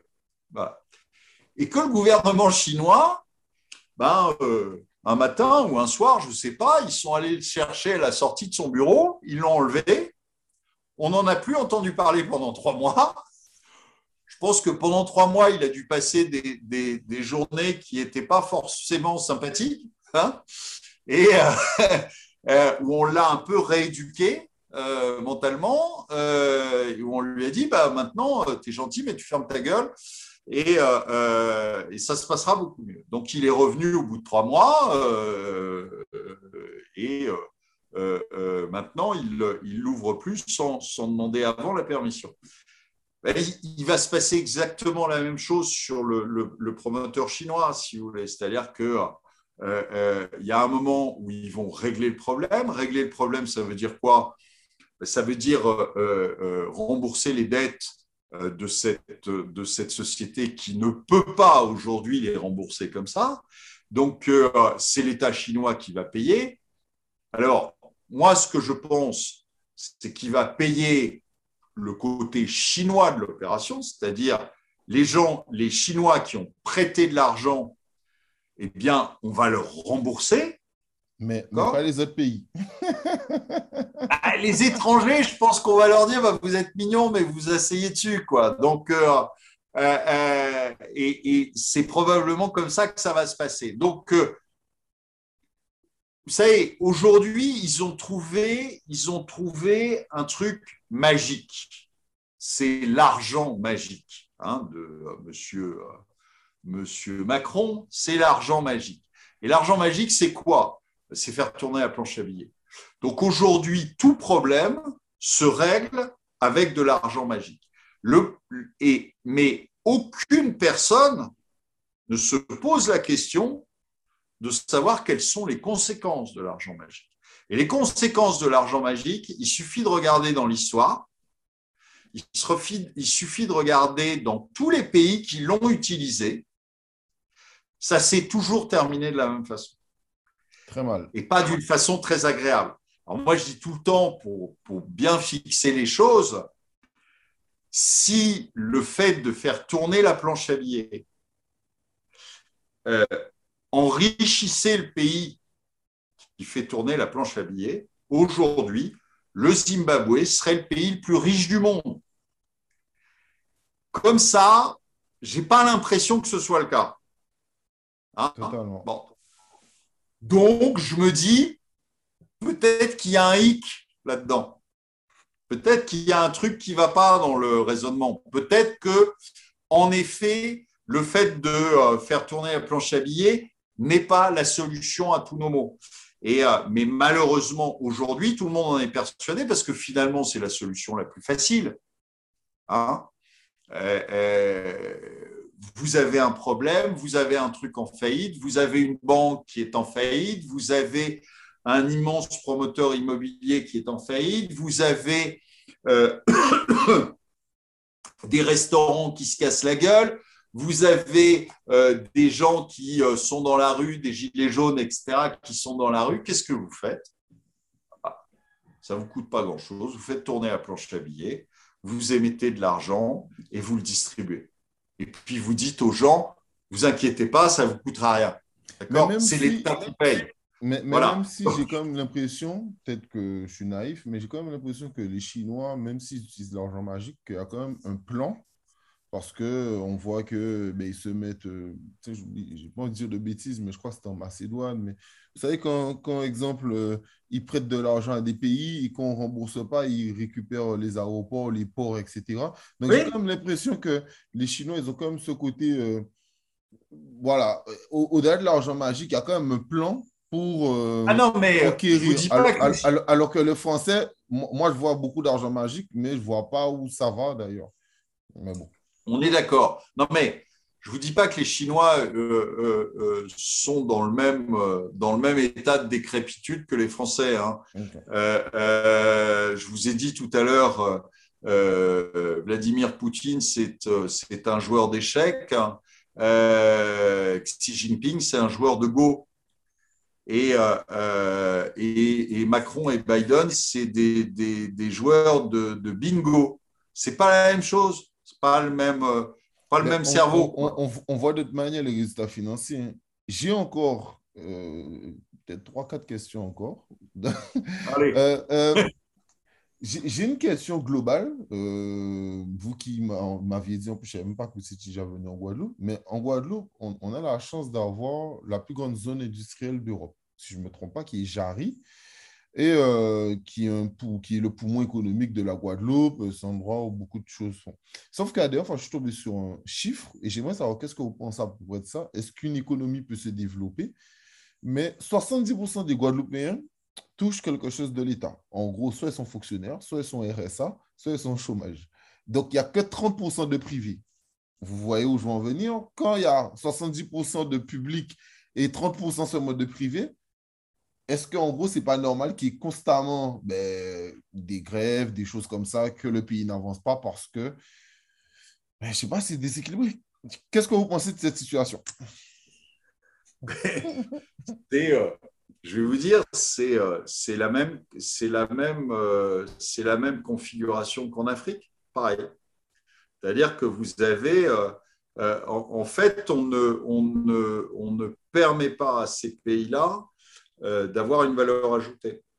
Et donc, euh, toute, la, toute la valeur ajoutée, elle est bouffée euh, par les gens qui profitent. Alors, quand je dis profite, ce n'est pas, c'est pas négatif, mais qui reçoivent des subsides de l'État et, vous ne pouvez pas fonctionner avec avec une si petite partie de la population qui crée de la richesse et l'autre qui la consomme, qui ne fait que la consommer. Donc, euh, c'est pas possible, ça marche pas. Et, euh, et, en fait, et surtout que très probablement, sur les 30% qui euh, produisent entre guillemets de la valeur ajoutée, je ne suis pas bien certain que euh, euh, la valeur ajoutée reste en Guadeloupe. Hmm, vous voyez ce que je veux dire? C'est-à-dire que vous avez souvent aussi des groupes ah qui sont grands euh, groupes qui sont voilà, et, qui captent voilà, et qui captent cette valeur ajoutée. Donc la valeur ajoutée, elle reste même pas dans le pays, si vous voulez. Et donc vous avez une valeur ajoutée qui représente en fait un, un celle qui reste dans le pays est infime.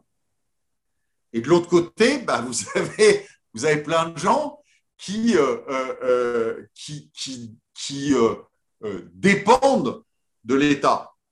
Après, à tort ou à raison, hein, je, ne dis pas, vous avez évidemment des gens qui dépendent de l'État et qui ont une valeur ajoutée mais qui n'est pas chiffrable c'est euh, ceux qui, qui euh, bossent dans les hôpitaux, c'est euh, voilà, vous avez des gens qui, qui aujourd'hui, ça ne veut pas dire qu'ils font rien, d'accord? Je ne dis pas ça. Il y a des gens qui travaillent, mais sauf que comme ils ne travaillent pas dans le privé, ils touchent de l'argent de l'État, donc, de l'argent des impôts. Voilà, de nous, de, des impôts. Bon, euh, euh, mais on aimerait bien que nos impôts ne servent qu'à les payer eux et pas des gens inutiles, comme nos politiques, par exemple. D'accord? Donc, moi, je serais ravi que mes impôts servent à quelque chose, si vous voulez. Je serais ravi que mes impôts payent des gens qui euh, travaillent dans le système de santé, qui travaillent dans les, dans les fonctions régaliennes de l'État et qui sont des, des, vrais services, si vous voulez. J'adorerais que mes impôts servent à payer très bien un prof, un infirmier, un médecin, plutôt que d'aller payer un, crétin qui, euh, qui euh, m'emmerde toute la journée, comme certains ministres ou certains fonctionnaires d'État. Euh, mais le, problème, il est, que si vous avez en fait très peu de la valeur ajoutée qui reste dans le pays, pas qu'ils partent dans des multinationales ou dans des réseaux à la con, etc., qui restent dans le pays. Et puis que le reste du, la, plus grande partie du pays ne vit que du payé par l'État, payé par la, fonction publique, ça ne peut pas fonctionner. Mais la, vous ne pouvez, pouvez, pas être indépendant si vous voulez, vous ne pouvez pas être autonome. Non, mais même, au-delà de l'autonomie, c'est vraiment sous la longue durée, est-ce que c'est vivable? Alors, j'ai déjà votre réponse, mais on n'a pas parlé d'elle, mais elle est très importante, c'est Agnès Pannier-Brunacher, d'accord? Qui est, alors pour ceux qui ne le savent pas, la ministre de l'Industrie. Donc, est-ce qu'elle n'aurait pas dû jouer un rôle pour que la Guadeloupe ait une industrie. Bon, en France aussi, ça devait être le cas, mais bon, enfin bref, ça c'est encore un autre sujet. Mais euh, en Guadeloupe, qu'on puisse avoir une industrie, quoi. Et que, et, que, et, que ça puisse s'inverser, alors pas aujourd'hui, mais qu'on ait un plan sur 20 ans et qu'on se dise, allez, dans 20 ans, en 2040, euh, la Guadeloupe, ça sera 70% privé et 30% truc. Quoi. Non, mais je vais vous dire pourquoi. Parce que, parce que euh, aucun politique euh, n'a de vision sur 20 ans. Un ah, politique, il a, il a une vision sur son mandat et il a une vision sur sa carrière. Le reste, il s'en fout. Euh, aujourd'hui, le mandat, mais, même s'il de son mandat, euh, n'a pas envie de développer un endroit. C'est son travail à la base de développer l'industrie. mais d'abord, elle en est incapable parce que parce qu'elle n'est pas équipée pour ça intellectuellement, et deux, deux parce que euh, euh, ces gens-là font carrière. Ces gens-là font carrière. Donc, ce qui les préoccupe, c'est leur carrière. Et, leur carrière, c'est quoi? C'est limité, euh, quand vous êtes un ministre, à 3 ou 4 ans, ou 5 ans grand maximum. En général, vous ne faites pas d'ailleurs toute la... Toute la, la, la... Il y a le remaniement. Voilà. Et donc, euh, ils ne voient pas plus loin que ça. Et donc, euh, leur demandez pas. Euh, et, quand vous entendez un Bruno Le Maire qui vous dit euh, il faut réindustrialiser la France. Bon. Donc, la France, donc la Guadeloupe, donc. Oui, bien sûr, bien sûr, bien sûr. Donc, il faut réindustrialiser. Mais, mais enfin, moi, pour moi, ça ne veut rien dire. Réindustrialiser pour que vous réindustrialisiez, il faut que vous donniez envie aux gens qui sont partis de revenir. Pour leur donner envie de revenir, il faut leur proposer quelque chose de différent d'avant, du moment où ils sont partis. Si vous êtes, les, les gens, ils partent pas par plaisir, c'est pas vrai. Les gens, ils partent pas euh, euh, si on les y pousse pas. Or, on les y pousse en France.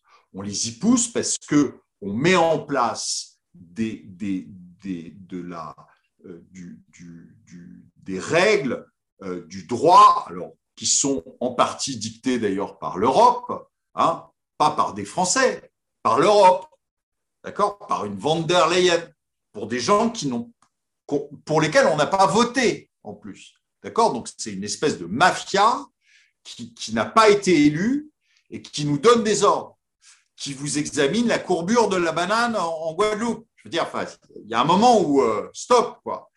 Et, c'est, et, donc, vous avez un environnement qui fait qu'à un moment, vous en pouvez plus et vous voulez partir.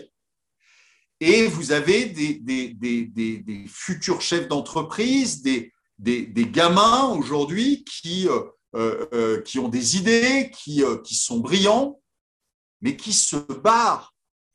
qui se barrent faire leurs études aux États-Unis, qui se barrent faire leurs études en Angleterre, qui se barrent faire leurs études ailleurs qu'en France. Pourquoi oh, non, mais rapidement, toujours dans le thème, mais là, vous parlez du fait de réinvestir. Mais je ne suis pas d'accord avec vous. Sur RT, vous avez expliqué qu'il y a chose je crois c'est un salon où euh, il y a 13 000 emplois qui ont été créés grâce à Emmanuel Macron. Donc, c'est quand même énorme, non?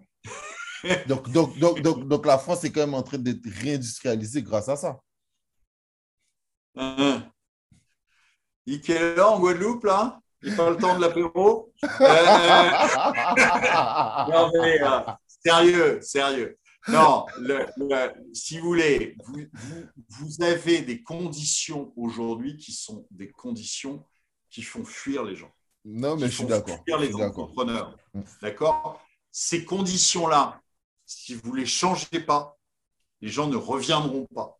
D'accord? Donc, pour les faire revenir, il faudrait réellement mettre en place des choses qui, leur donnent envie de revenir. On fait tout le contraire. Donc les gens, ils vont continuer à partir. Donc, finalement, je, suis un peu taquin, mais bon, finalement, donc, euh, quand il parle du salon et qu'il y a, je crois, je n'ai pas de me tromper, mais je crois que c'était 13 ou 15 milliards à peine investis en France. On a parlé déjà du PIB de la France, donc euh, c'était 2500 milliards. Euh, donc, 13 000 emplois, c'est que dalle. Donc, quand il parle de réindustrialisation, comment on fait avec Agnès, avec Agnès et Bruno? Bah, on ne fait pas. Ok. non, mais. ou alors on leur dit d'aller au panier. Ok. Donc, euh, mais, mais, mais, d'ailleurs, dans la lignée de la question, là, euh, là ça m'intéresse. Je suis tombé sur un article super intéressant de, dans Le Monde où une journaliste expliquait qu'en 2019, 56% de notre PIB allait dans le public. Et là, actuellement, 66%. C'est à peu près ça les chiffres? Ah, depuis le Covid. Donc, moi, la question que je pose, comment sur tous les pays du monde, on est le pays qui investit le plus d'argent de notre PIB dans, en France, et pourtant, nos services publics, on n'a pas les meilleurs, on n'a pas les meilleures écoles, on n'a pas les meilleurs hôpitaux, on, on, a le service public, on a le service de santé le plus cher au monde. Et pourtant, avec 2% d'hospitalisation, on n'a pas tenu le coup moi, la question que j'ai envie de vous poser, c'est comment, avec 66% de, de plus de 2500 milliards dans l'économie, on n'arrive pas à avoir quelque chose de sympa? Et bah, c'est ce que je. je termine juste sur ça. Je termine juste sur ça.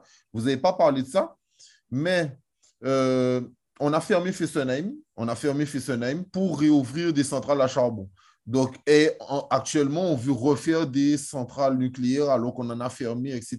Blablabla. Mais avec les 66%, moi, j'aimerais savoir comment ça se fait qu'on n'est pas les meilleurs, tout simplement, avec autant d'argent injecté dans le public. Eh bien, c'est une bonne question. Euh, et c'est pour ça que, euh, mon ami Charles Gave euh, dit la première chose que devrait faire un président élu, c'est faire un audit indépendant pour savoir où va le pognon. Mais moi, c'est la question que je me pose tout le temps. Où, non, mais, 66% Non, mais on est d'accord. Mais en fait, je vais, je vais vous répondre.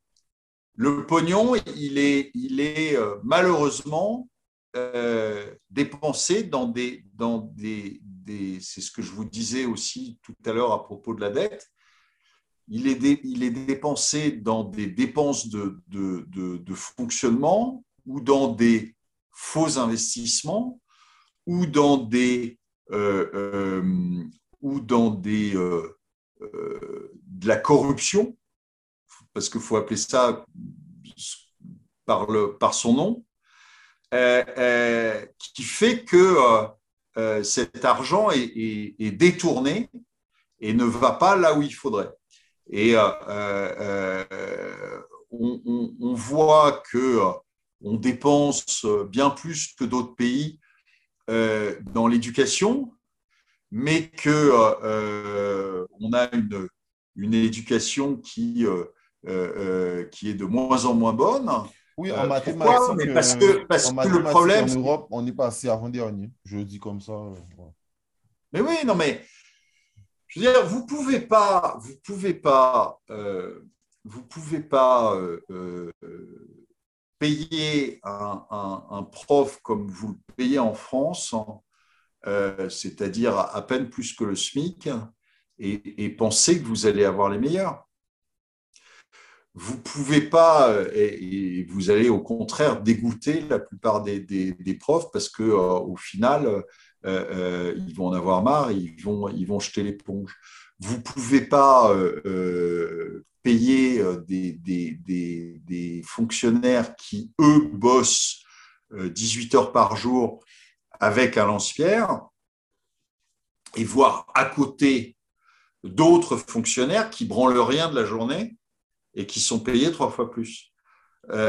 donc voilà, il y a un moment où, si vous voulez, il y, a il, y a, telle fuite partout dans ce système que ceux qui devraient être bien payés ne le sont pas.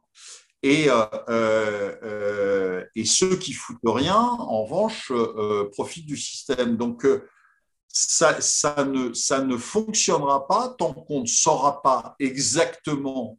et moi, aujourd'hui, je, en, étant, si vous voulez, en dehors de, cette, de ce, ce, système-là, vous ne pouvez pas savoir où sont les, les fuites, mais on sait très bien qu'on on finance des, milliers d'associations euh, euh, qui sont juste des, pompes à fric, qui sont juste des systèmes de, corruption, etc., qui ne foutent rien, mais qui, euh, vous montez demain une association, c'est reconnu d'utilité publique, si c'est dans l'air du temps, on va vous filer des subventions, etc.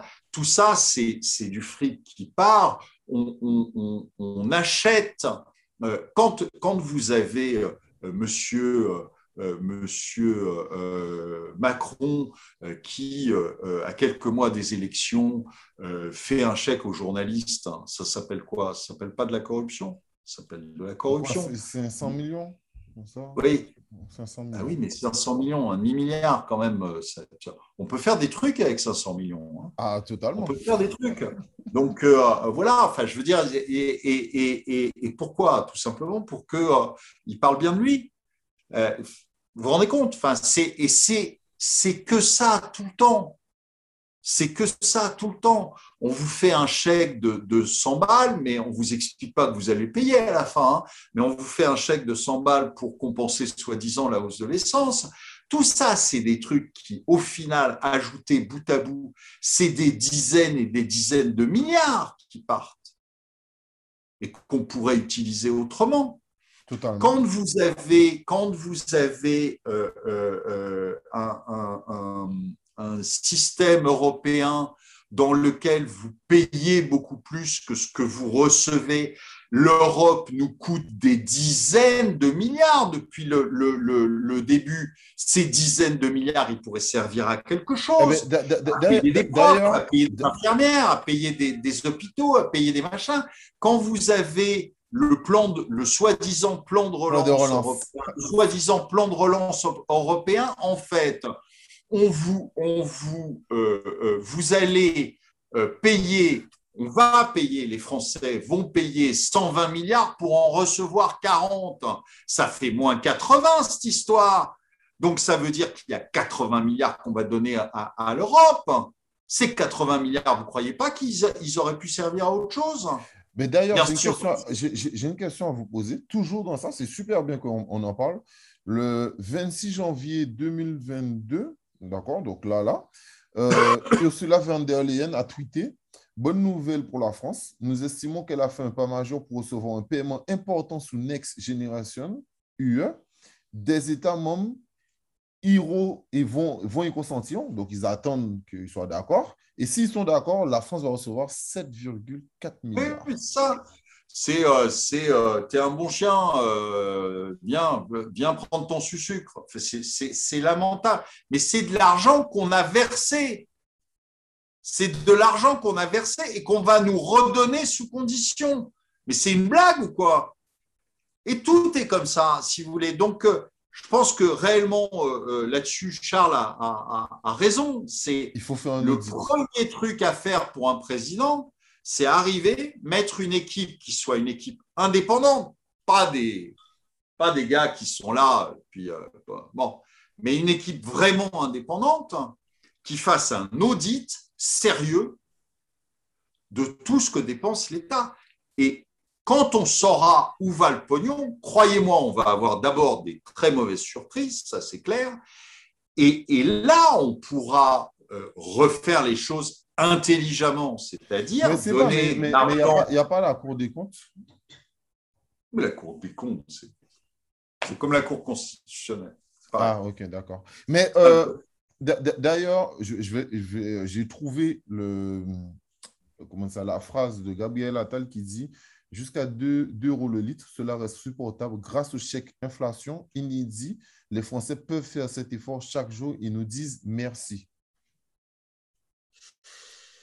Je veux dire, je, je, je, refuse de parler euh, de Gabriel Attal parce que mes mots vont, dépenser, vont dépasser ma pensée. Je comprends.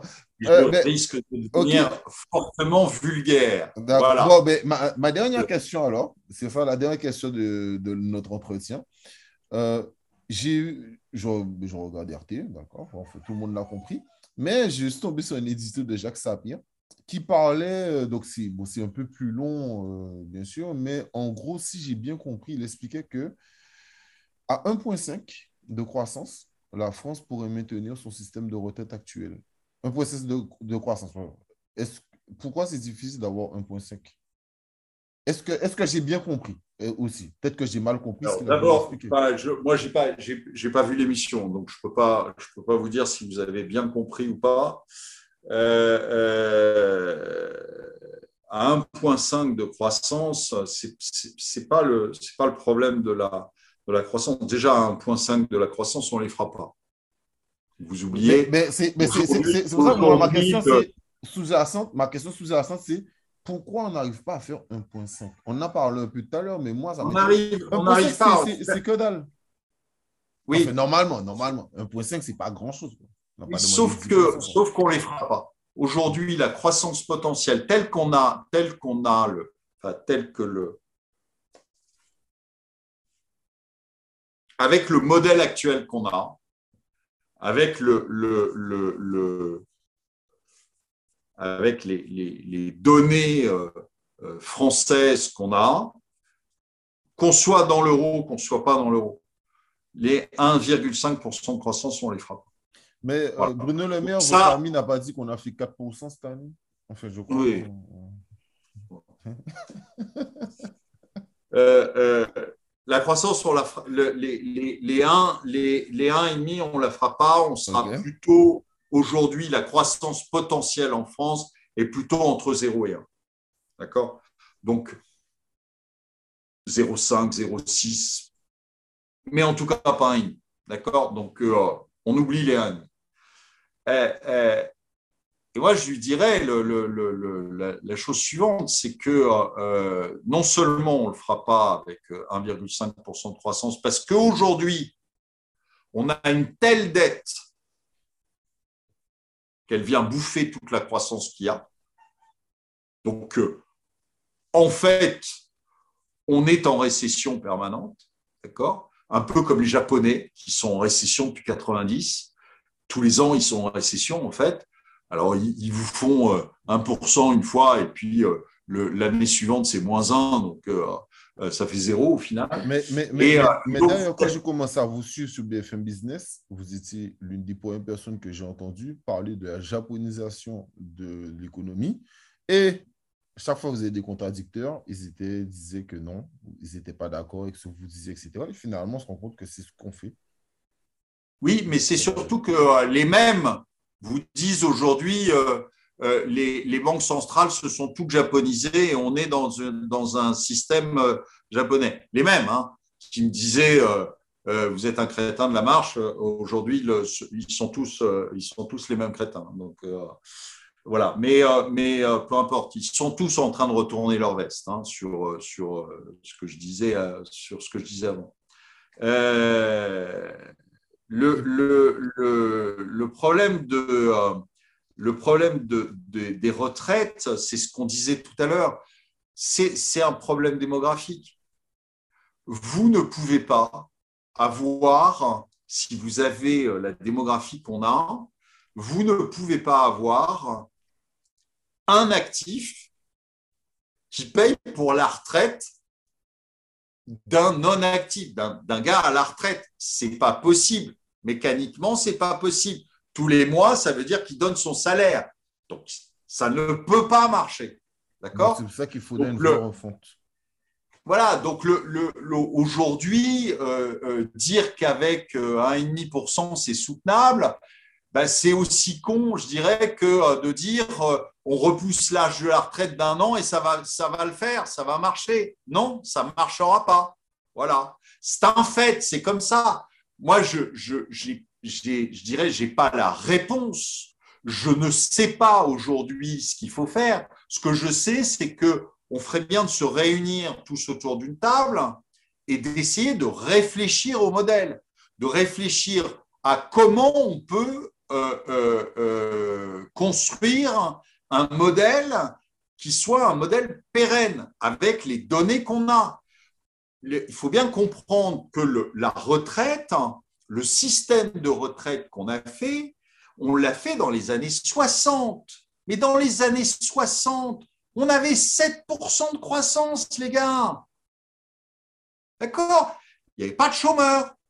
Il y avait 7% de croissance. On n'avait pas la même démographie. Et là, on voudrait que le système, en restant le même, c'est le même logiciel.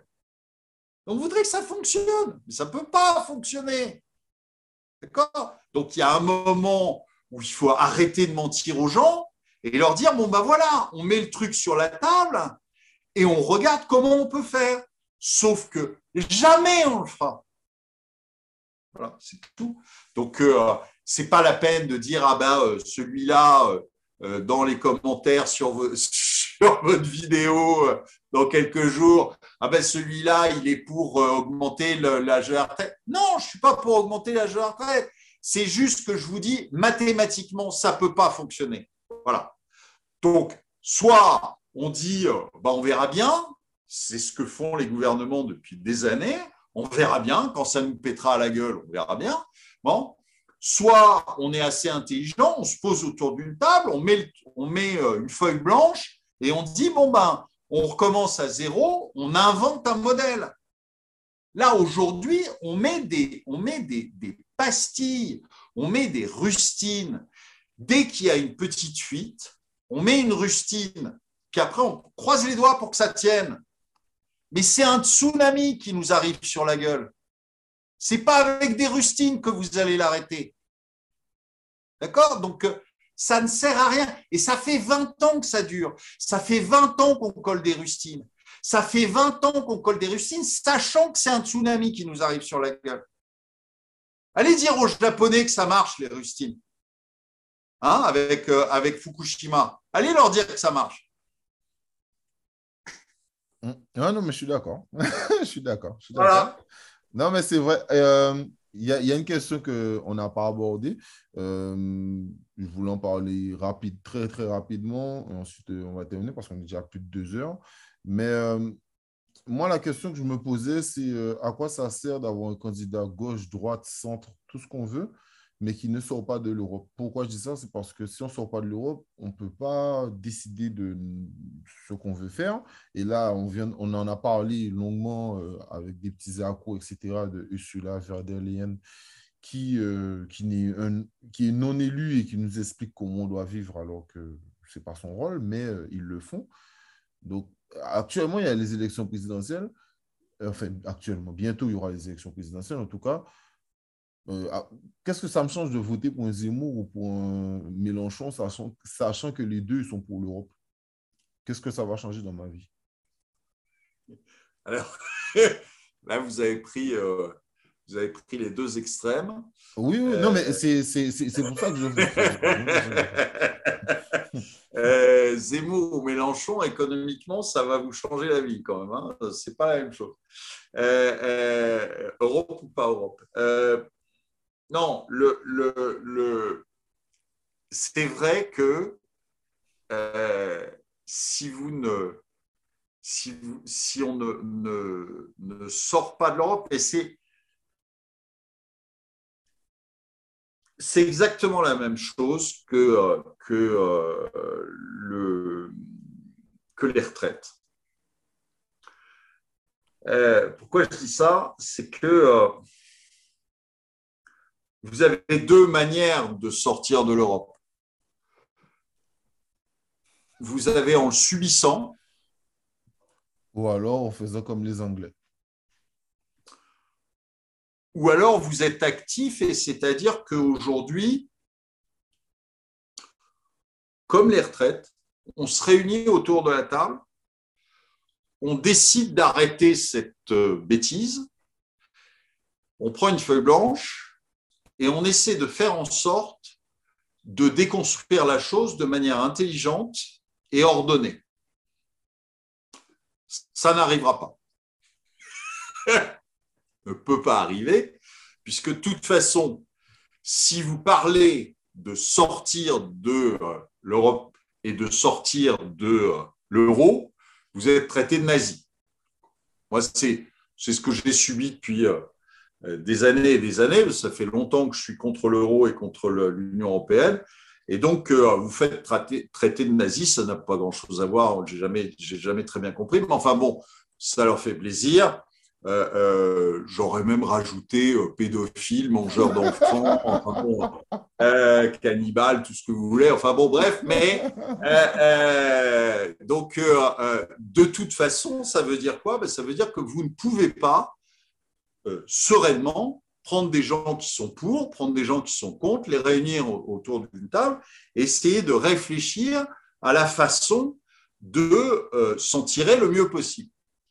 Euh, donc, ça n'arrivera pas. Donc, ça veut dire quoi? Ben, Ça veut dire que vous le subirez. après, euh, on peut tout imaginer. Euh, L'Italie qui sort, l'Allemagne qui... vous savez, les Allemands sont des gens pragmatiques. Hein, donc, à un moment, ils vont prendre une petite feuille. Hein, ils vont tracer un trait au milieu et puis ils vont dire bon bah voilà là c'est les plus là c'est les moins Hein. et puis, euh, s'il y a plus de moins que de plus, ils vont dire, bon, vous savez quoi, démerdez-vous et, euh, et, nous, on se casse. Donc, euh, le, le, le, et à ce moment-là, on le subira. Et si on le subit, ça risque d'être quand même beaucoup plus désagréable que si on est évidemment euh, proactif et si, euh, si on fait les choses correctement. Mais, mais, la, question que j'ai posée, pourquoi on n'est pas proactif alors que vous avez fait une émission sur ça, chiffre à l'appui, en expliquant que on a fêté les 20 ans de l'euro et que les Français ont perdu, je crois, 55 000 euros euh, depuis l'euro et les Allemands ont gagné 35 000. Donc, nous, on a perdu depuis 20 ans 55 000 euros c'est quoi notre intérêt et pourquoi les Français ne sont pas pour le fait de Est-ce que, est que vous avez vu une fois une émission comme ça sur, euh, sur autre chose que RT Non. Non. Bon, ben voilà. Donc, euh, réponse à la question, c'est-à-dire que personne ne voudra le faire. Moi, j'avais croisé euh, sur une émission, j'avais croisé un grand banquier, un ex-grand banquier, qui était un, un européiste euh, vraiment, en fait, qui, était, qui croyait dans l'Europe, etc. Et avec qui j'avais discuté une fois euh, en attendant de, de, passer. Euh, il me dit Ah, bah, je vous connais, je vous ai entendu plusieurs fois. j'ai l'impression que vous n'aimez pas trop l'Europe. Je lui dis, ah bah oui, non, ça c'est une certitude, j'aime pas trop ça. Et, il me dit, bah, vous voyez, ce qui, est, quand même malheureux, c'est que euh, jamais dans aucune émission, euh, on sera réunis tous les deux pour parler de l'Europe objectivement et calmement. Et euh, parce que en France, bah, dès, que vous, dites un mot contre l'Europe, c'est ce que je vous disais, vous êtes traité de nazi. Et donc, ça ne se passera pas. C'est comme ça. Bon, il faut faut se faire une raison, c'est-à-dire que il y a tellement d'intérêt en jeu que les, les, gens qui, euh, qui, ont, euh, qui ont monté ce mécanisme, qui euh, vivent de ce mécanisme européen, n'ont pas du tout envie de le voir disparaître. parce que ça voudrait dire qu'ils euh, se retrouvent au chômage. Hein. J'avais dit à un moment que la Commission européenne et le, système de, Bruxelles étaient, étaient en fait la poubelle de recyclage du système politique des, pays. Hein. On vous met des Moscovici, etc., qui ont tous été euh, euh, d'épouvantables ministres ou autres. On les met, on les met là-bas pour qu'ils finissent leur carrière très bien payés, à rien foutre. Et donc, il y a trop d'intérêt pour que, pour que les gens se réunissent autour d'une table et, et essaient de défaire ce, ce machin qui sert euh, qui sert pas à grand chose euh, et qui euh, qui est plutôt nocif. Donc maintenant, maintenant, je vous dis, donc, on le subira. Et alors là, bah, non euh, euh, exactement comme ce que j'avais dit au moment du, Brexit, où j'avais dit, ben non, euh, ils ne vont pas disparaître, le Royaume-Uni ne va pas disparaître dans d'atroces souffrances. donc, dans ce cas-là, on ne disparaîtrait pas dans d'atroces souffrances, mais ça ne sera pas non plus la petite maison dans la prairie tout de suite, quoi, si vous voulez. Or, vous avez beaucoup de gens, vous avez beaucoup d'économistes, comme par exemple euh, euh, vous citiez tout à l'heure euh, Sapir, qui vous explique que le lendemain, il n'y aurait plus de chômage, qu'il y aurait une croissance phénoménale, que, etc. Non, non. Si, si, on sort de l'Europe Oui, Ah. Il y aura pas de... Non, il n'y aura pas de croissance phénoménale, en tout cas tout de suite. Il n'y aura pas de, de, de, Et puis même, même un petit peu plus tard, vous n'aurez pas disparition du chômage parce que vous serez sorti de l'euro, vous n'aurez pas, etc vous retrouverez votre souveraineté, vous aurez des marges de manœuvre, ça c'est vrai. Plus grande mais, en tout cas. Mais, ça ne se passera pas, euh, euh, ça sera pas, le, ça sera pas le, pays des bisounours euh, demain matin. Hein. donc, il ne faut pas, faut pas imaginer ça. Donc, voilà, l'Europe n'est pas responsable de, tous nos maux. Hein. je veux dire, on n'a pas commencé, on n'a pas attendu 2000 pour déconner. Donc, je veux dire, on le faisait avant, euh, euh, euh, on a fait des bêtises avant. quand, quand Mitterrand est arrivé en 80, que je sache, il n'y avait pas d'euro et, et ce n'était pas la Commission européenne qui, qui, décidait. Donc, il faut arrêter aussi de mettre tout sur le dos de l'Union européenne. Tout n'est pas dû à l'Union européenne, tout est dû aussi à nos, la, succession des gens qui, qui, nous ont gouvernés et qui étaient de, des, incompétents notoires. Voilà. Donc, voilà, le non, vous n'aurez pas euh, très probablement de, Ça ne se passera pas comme ça. Je ne pense pas que ça se passera comme ça. Vous aurez à un moment un accident qui fera que euh, euh, l'euro s'effondrera et que l'Union européenne s'effondrera. J'espère simplement que ça ne sera pas un accident comme le Liban. Bah, c'est une possibilité.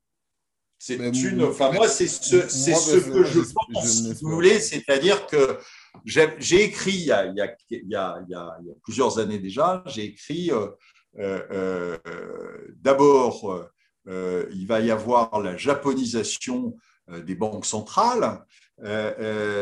ensuite, il y aura la soviétisation des économies, et on est en plein dedans. Hein. Euh, c'est l'État qui va vous donner un revenu universel, c'est l'État euh, qui nationalise en fait les, moyens de production euh, par l'emprunt, par la dette. donc c'est la banque centrale qui, qui, quelque part fixe les prix, les prix des taux d'intérêt, les prix des marchés, etc. Donc il n'y a plus de marché. Hein, C'était la définition aussi de l'État soviétique. Donc, euh, une soviétisation de l'économie. Et puis, la dernière phase, bah, c'est la libanisation de, euh, euh, de la société et de l'économie. C'est-à-dire que la libanisation, c'est les banques qui ferment, c'est la monnaie qui s'effondre, c'est toute l'économie réelle qui s'effondre, et, et puis, c'est les gens qui finissent par se tirer dessus dans la rue, quoi, si vous voulez. Et, euh, euh, et j'ai bien peur, malheureusement, que si on continue sur cette voie, pas qu'on aille sur les extrêmes, mais qu'on continue sur cette voie. C'est-à-dire, pour moi, le danger, il est plus d'un d'un second mandat de Macron ou d'un de ses clones Aussi. Macron ou d'un de ses clones, plus à la limite que d'un extrême. Parce que le, je, pense que je pense qu'à ce moment-là, on arrivera très vite à une guerre civile. Voilà. Et que la guerre civile ne sera pas amenée par un extrême, elle sera souverainiste d'une manière ou d'une autre, mais qu'elle sera amenée par, euh, euh, par Macron ou par euh, un, assimilé Macron. Et donc, et, qui, aujourd'hui, manifestement, enfin, je veux dire, ça fait un moment qu'on n'est plus en démocratie c'est quand même assez atterrant, c'est-à-dire de penser que en, quelques années, on a réussi à transformer des sociétés. Regardez ce qui se passe en Australie, regardez ce qui se passe au Canada, regardez ce qui se passe en Nouvelle-Zélande. C'est ahurissant de penser que euh, euh, tout d'un coup, des pays comme ça sont devenus des dictatures. Après, après sincèrement, moi, je vais être sincère, je ne suis pas surpris parce que les pays que vous avez choisis, c'est euh, hors Nouvelle-Zélande, mais Australie et Canada. Moi, dès la manière dont on traite les habitants premiers qui sont là, la manière dont on les traite, moi, ça ne m'étonne pas aujourd'hui que ces gens-là traitent, leur propre peuple comme ça. Ce que je veux dire, c'est que ce pas des gens qui ont un respect, exemple pour l'exemple de l'Australie, ce pas des gens qui ont un respect pour les aborigènes. Euh, c'est un sujet que j'ai déjà pas mal lu et renseigné dessus, où ben, ils sont dans des réserves, ils ne sont pas dans de bonnes conditions, on ne les traite pas forcément euh, comme, euh, comme le mieux et on, a beaucoup de mépris pour ces gens-là. Donc aujourd'hui, que ces gens-là attaquent leur peuple aussi fortement, je ne suis, pas vraiment surpris. C'est comme tout à l'heure quand je vous parlais du Brexit et euh, je vous disais, alors que vous me dites, je ne suis pas surpris parce que les, les Anglais ont ce truc en eux déjà de, qui n'aiment pas le fait de se faire contrôler par un autre.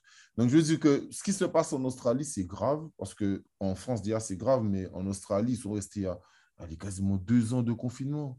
Oh, frère, deux ans de confinement. Non, non, mais moi, je, honnêtement, je suis surpris. je, À la vitesse où c'est allé, moi, je ne m'attendais pas à ça. Et, mais en France, on est en train de faire la même chose. Hein.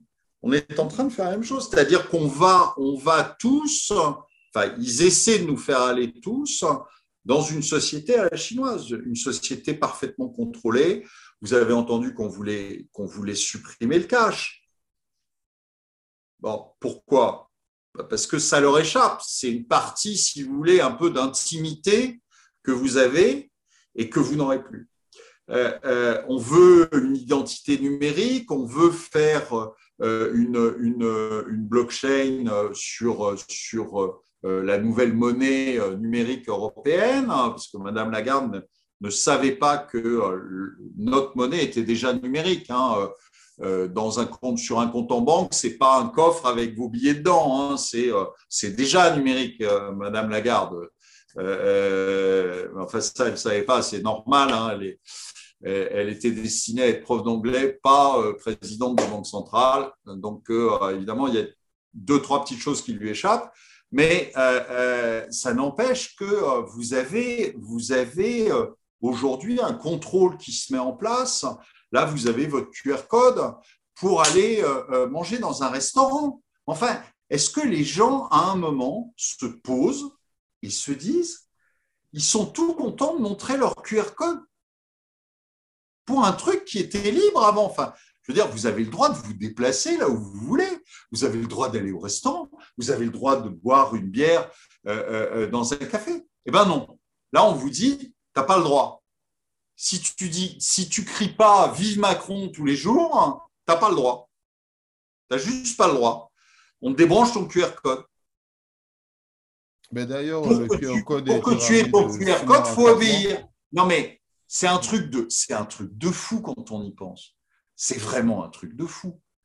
Et, vous avez plein de gens qui sont contents, qui ne voient pas le, truc, vous savez, qui disent bah, Moi, euh, oui, ça ne me dérange pas d'aller présenter ma, carte d'identité, mon QR code à, au patron d'un café pour aller boire une bière. Mais ça ne va pas bien, non?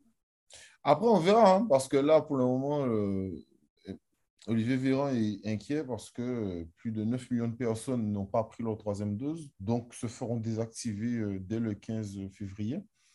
Donc, les Français n'ont pas l'air, en tout cas, très pressés d'aller euh, vers la troisième dose. J'ai vu, ils sont pas euh, pressés, mais, mais ils font rien pour. Enfin, je peux vous dire, moi, j'ai été à Paris il y a, il y a, quelques, il y a quelques jours. Euh, J'étais à Paris euh, dans la rue, alors que ça n'est plus obligatoire. Vous avez des gens qui continuent à porter le masque. Vous avez des gens qui sont seuls dans leur voiture, qui ont leur masque. bon, donc si vous voulez, quand vous êtes à ce niveau-là, vous dites que les, gens sont des moutons. Vous avez, euh, vous avez à un moment euh, résisté euh, aux Antilles, c'est très bien. Vous croyez qu'on en a parlé en France? Très peu. Très peu. Essayez de regarder aujourd'hui, vous avez vu ce qui se passe au Canada Oui, avec les camionneurs oui, euh, les camionneurs qui ont, qui, qui sont, qui ont fait. Euh, euh, il y avait une file de camions de 70 km de long qui sont arrivés à Ottawa et qui font le siège de l'Assemblée d'Ottawa. Et vous avez leur, le, Premier ministre canadien, M. Trudeau, qui est un grand copain de M. Macron, qui est allé se, se, se cacher sous prétexte d'être euh, euh, déclaré cas contact Covid, qui est allé se, planquer. Et les gars, ils veulent, ils veulent sa démission. Donc, il y a des gens qui bougent. Mais en France, vous avez vu les gens bouger? Non. non. Bon, les gens, ils font, ils font une manifestation le samedi, et c'est très bien. Ils font une manifestation le samedi, mais ils font une, manifestation cool, sympa, détendue, etc. Tout se passe bien, euh, euh, euh, ils sont gentils, etc. Mais, mais je pense que Macron, il, bouffe du pop-corn en regardant ça à la télé. Il n'en a rien à faire. Donc, il faudrait à un moment quand même que les gens se réveillent, parce que sinon, quand ils vont se réveiller, ils seront très largement derrière les barreaux avec, un, avec une laisse autour du cou, quoi, si vous voulez. C'est ça qui va se passer. Après, moi, ma plus grosse crainte, et euh, on, va vraiment terminer sur ça, mais moi, ma plus grosse crainte, c'est plus le côté où, euh, pendant qu'on dort, moi, j'ai plus l'impression que, parce que c'est bien, parce qu'on a fait la géopolitique, on a parlé de plein d'endroits, donc les, les, Anglais sont en train de s'en sortir avec le Commonwealth, ils sont en train de refaire du business, en tout cas, ils essayent, ils essayent de tendre vers quelque chose où ils refont des choses. La Russie est finie en surplus, elle fait des choses. Euh, la Chine, ben, elle est en train de conquérir le monde, même en train de faire sa nouvelle crypto-monnaie, donc elle fait des choses. L'Afrique, euh, elle, commence à se sortir de la France-Afrique et commence à se rapprocher un peu plus des autres. Mais en tout cas, ça bouge un tout petit peu, mais ça bouge déjà. Sur la, malheureusement, c'est là, c'est en grande partie, c'est quand même la Chine qui a mis la main dessus. Non, euh, non totalement. Mais, non, mais ce, que je veux dire, c'est qu'au-delà de ça, c'est pas parfait. Bien sûr, c'est vraiment pas parfait. Mais ce que je veux dire, c'est que, que ça essaie de bouger. Et là où, où, où je vous rejoins, c'est qu'en France, oui, ça adore, ça, adore beaucoup. Ça adore beaucoup. Et même pour les présidentielles, moi, j'ai regardé juste deux débats. Quand j'entends les débats, je trouve les débats très faibles. C'est-à-dire les sujets même qu'on aborde, c'est très, très faible, alors que j'ai l'impression que les autres pays autour avancent, avancent en tout cas vers une direction qu'on aime ou qu'on n'aime pas, mais en tout cas, ils essaient de faire quelque chose. En France, j'ai l'impression que ça adore beaucoup.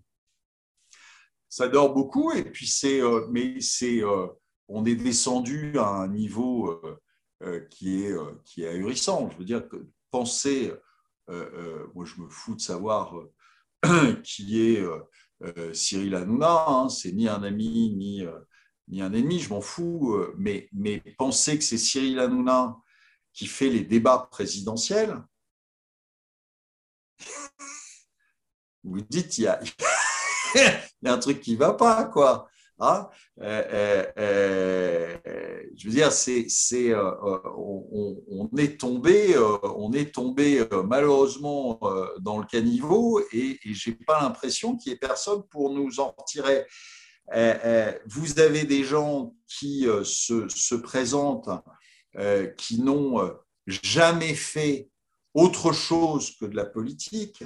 Mais c'est ça aussi le problème, c'est-à-dire qu'on a des gens euh, qui euh, soit sont sortis d'une d'une grande école, un Gabriel Attal, qui vous donne des leçons. Il a 27 ans. Il est puceau, le gars. On lui presse sur le nez, il y a du lait qui sort. Ça va, quoi. Stop. Le mec, il connaît rien de la vie, rien. Il n'a jamais rien fait. Il n'a jamais été dans une entreprise. Il n'a jamais rien monté. Et, il m'explique comment je dois vivre. Ça va pas bien, non? Et vous avez et vous avez que des gens comme ça. Vous avez des, des, des, des Valérie Pécresse, c'est pareil. Euh, vous avez là, j'ai quand même entendu euh, euh, c'était c'était bah, c'était sur sur j'ai vu un extrait sur sur TPMP là sur sur Hanouna de, de, de Mélenchon qui nous dit j'ai fait de la politique toute ma vie. Oui, mais c'est vrai, il était dans le PS avant, il a toujours été, soit député. Il n'a jamais rien fait d'autre, le gars. Et il nous dit qu'il va nous sortir de là. Mais c'est une plaisanterie. Le type, il ne sait pas ce que c'est qu'une entreprise, il ne sait pas ce que c'est que le, vrai monde. Et il nous explique qu'il va nous sortir de là et qu'il va jouer les gros bras et il explique à un flic qu'il euh, euh, euh, lui donnera des ordres et que c'est le flic le pourri et que lui, c'est le gentil. Mais c'est une blague. Vous avez vu, il y a eu un, moment extraordinaire, je crois que c'était à Marseille, Mélenchon qui, qui, qui tombe dans, dans, je sais pas, à la sortie d'un meeting ou je sais pas quoi, ou le, dans un endroit qui tombe sur Macron mais qui s'écrase, qui s'écrase. Il était obséquieux, il était là en train de serrer la, main de Macron. Oh, monsieur, etc. Et le type, il va nous donner des leçons d'autorité. De, Mais c'est une blague. C'est une vraie blague. Donc, il y a un moment où il faut arrêter. Tous ces gens-là, c'est, je pense que ça devrait, ça devrait être interdit, interdit de faire comme métier la politique la politique. Tous les gars devraient passer par le privé. Tous, sans exception. Parce que sinon, ils ne savent pas de quoi ils parlent. Les types, ils sortent des mêmes jardins d'enfants, des mêmes écoles, des mêmes lycées, des mêmes grandes écoles derrière. Ces types-là n'ont jamais connu la vie, ils sont jamais sortis de leur quartier. D'accord? 16e, 5e, les quartiers bobos, machin, etc. Et les types, ils vous expliquent comment vous devez vivre. les gars, ils sont jamais sortis du, périphérique. Et types, ils vous racontent, ils vous racontent comment vous devez vivre, comment doit marcher une entreprise? Mais ils ne savent pas ce que c'est qu'une entreprise. Ils ne peuvent pas vous expliquer comment ça fonctionne. Et les types, ils vous disent après, ah ben euh, euh, on, va mettre les taux à zéro parce que euh, quand, quand il y a des taux à zéro, l'entrepreneur, eh bien, il investit. Mais non, banane, l'entrepreneur, il n'investit pas parce que les taux sont à zéro, il investit parce qu'il a un marché. Voilà, il n'investit pas parce que parce que c'est gratuit de, prendre de l'argent. Il investit si s'il peut vendre des produits, s'il a besoin de, machines, s'il a besoin d'ordinateurs, s'il a besoin d'engager des gens. C'est comme ça qu'il investit. Il n'investit pas parce qu'on lui prête de l'argent à zéro. Et tout ça, c'est des trucs qu'on leur a appris parce que l'économie est, mal, mal enseigné en France. Il y a, y a un truc, enfin, on va terminer là-dessus, mais mais euh, euh, euh, ça veut tout dire. Vous connaissez Sandrine Rousseau? C'est l'écologie, là. oui, c'est l'écologie? Sandrine Rousseau, c'est une caricature. C'est une caricature. Vous savez que sur, sur Twitter, il y a un compte qui s'appelle Sardine Rousseau. Bon, ils n'arrivent même pas à être au niveau de la vraie. Ils n'arrivent même pas à sortir autant de conneries qu'elle. C'est un truc effarant. Bon. Sandrine Rousseau, elle est prof d'économie. Une fois qu'on sait ça, on a tout dit, si vous voulez. Ah, elle va, elle va, elle va créer des générations de crétins. C'est pathétique. Et puis elle n'est pas, elle pas prof d'économie dans un, euh, dans un lycée en, en, seconde, si vous voulez. Elle est prof d'économie dans une grande. Donc, une fois que vous, savez ça, vous avez des gens qui sortent, qui sortent de Sciences Po. Je peux vous dire, je suis allé faire des conférences à Sciences Po. Je suis allé faire des conférences à, à, Normal Sup. Mais le niveau économique, c'est catastrophique.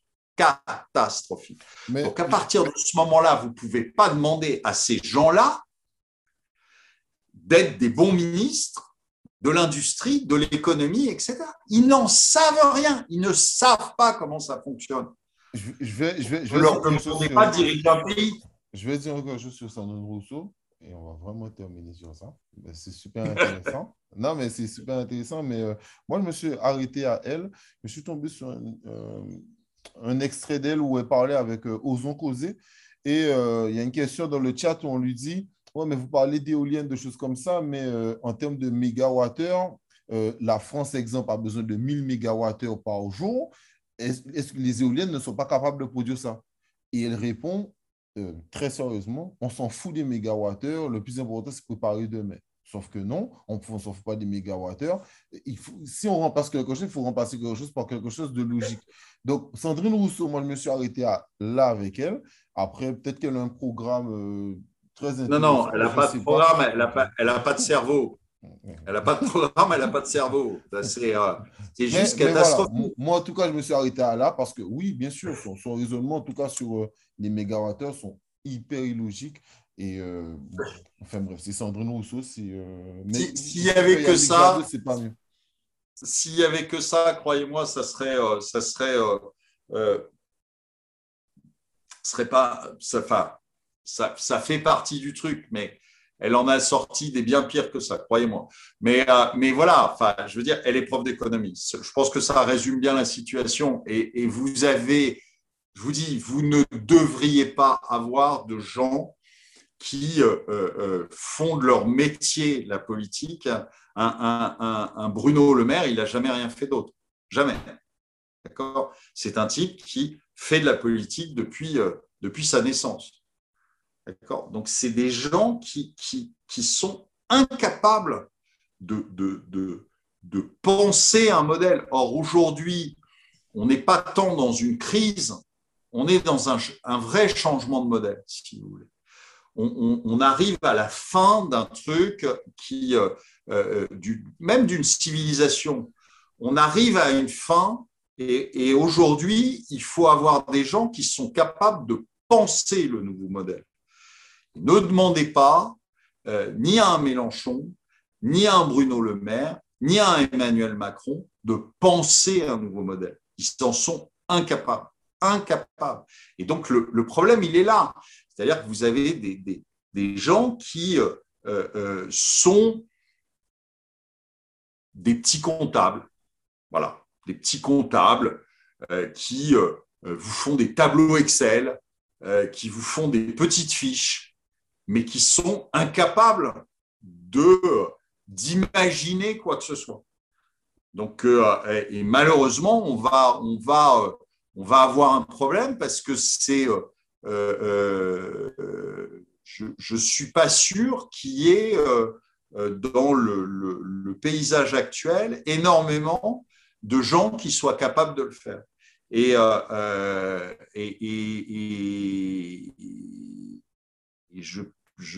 c'est pour ça que je ne suis pas très optimiste pour euh, euh, euh, ce qui nous attend, que ce soit dans quatre mois ou, ou même à, à, plus longue échéance. Hein. Mhm. je ne suis pas très optimiste pour ce qui nous attend parce que je, je, je trouve que euh, même s'il y a des, probablement des gens dont, dont je, je, suis intellectuellement plus proche que d'autres, mais je ne suis pas certain tout de même qu'il y ait des équipes de, qui soit suffisante et quelqu'un qui soit suffisamment charismatique pour emmener les gens non pas euh, euh, s'écraser gentiment sur le, sur le mur, mais euh, qui est une idée un petit peu plus au-dessus pour, pour franchir ce mur et puis,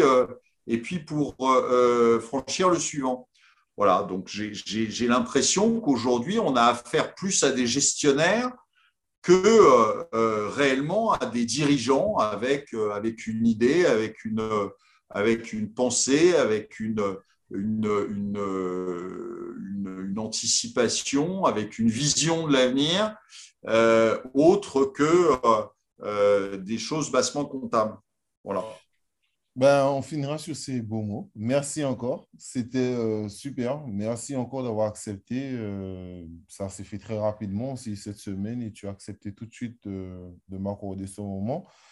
Ben, merci encore à toi, Olivier. Je te souhaite bon courage pour tout. Je te dis quand même bonne année. Je ne te l'ai pas dit, mais bonne année. ah, on a encore, on a encore deux, trois jours pour le dire. Voilà, voilà. Encore, encore, encore bonne année quand même. Merci à toi. Euh, je vous conseille tous d'aller suivre Olivier sur euh, tous les lundis. Moi, je l'attends. En tout cas, en Guadeloupe, ça sort vers 15h. Donc, euh, moi, je le regarde. C'est sur YouTube, c'est gratuit. Donc, allez-y. Il fait aussi des lives très souvent avec Sylvain.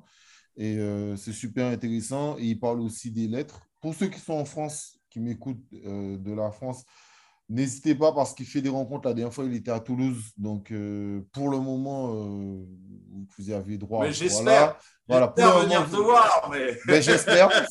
Sincèrement, j'espère. Il, faut, il faudrait simplement qu'on puisse s'organiser. Ça sera vraiment avec plaisir parce que j'ai vraiment pris plaisir à discuter avec toi. Tu as, as donné ton avis sur plein, plein, plein, plein de sujets. J'espère qu'on a été assez complet. Bien sûr, parfois, on essaie de mettre les contextes, etc. Et euh, Parfois, tu as parlé avec des termes économiques, mais c'est bien que tu aies pu expliquer de temps en temps, exemple pour le PIB, parce que c'est important pour ceux qui, qui, ne suivent pas l'économie tout le temps. Donc voilà, donc merci à toi encore, et puis ben, on se tient au courant, et puis je vous dis à la prochaine. Merci.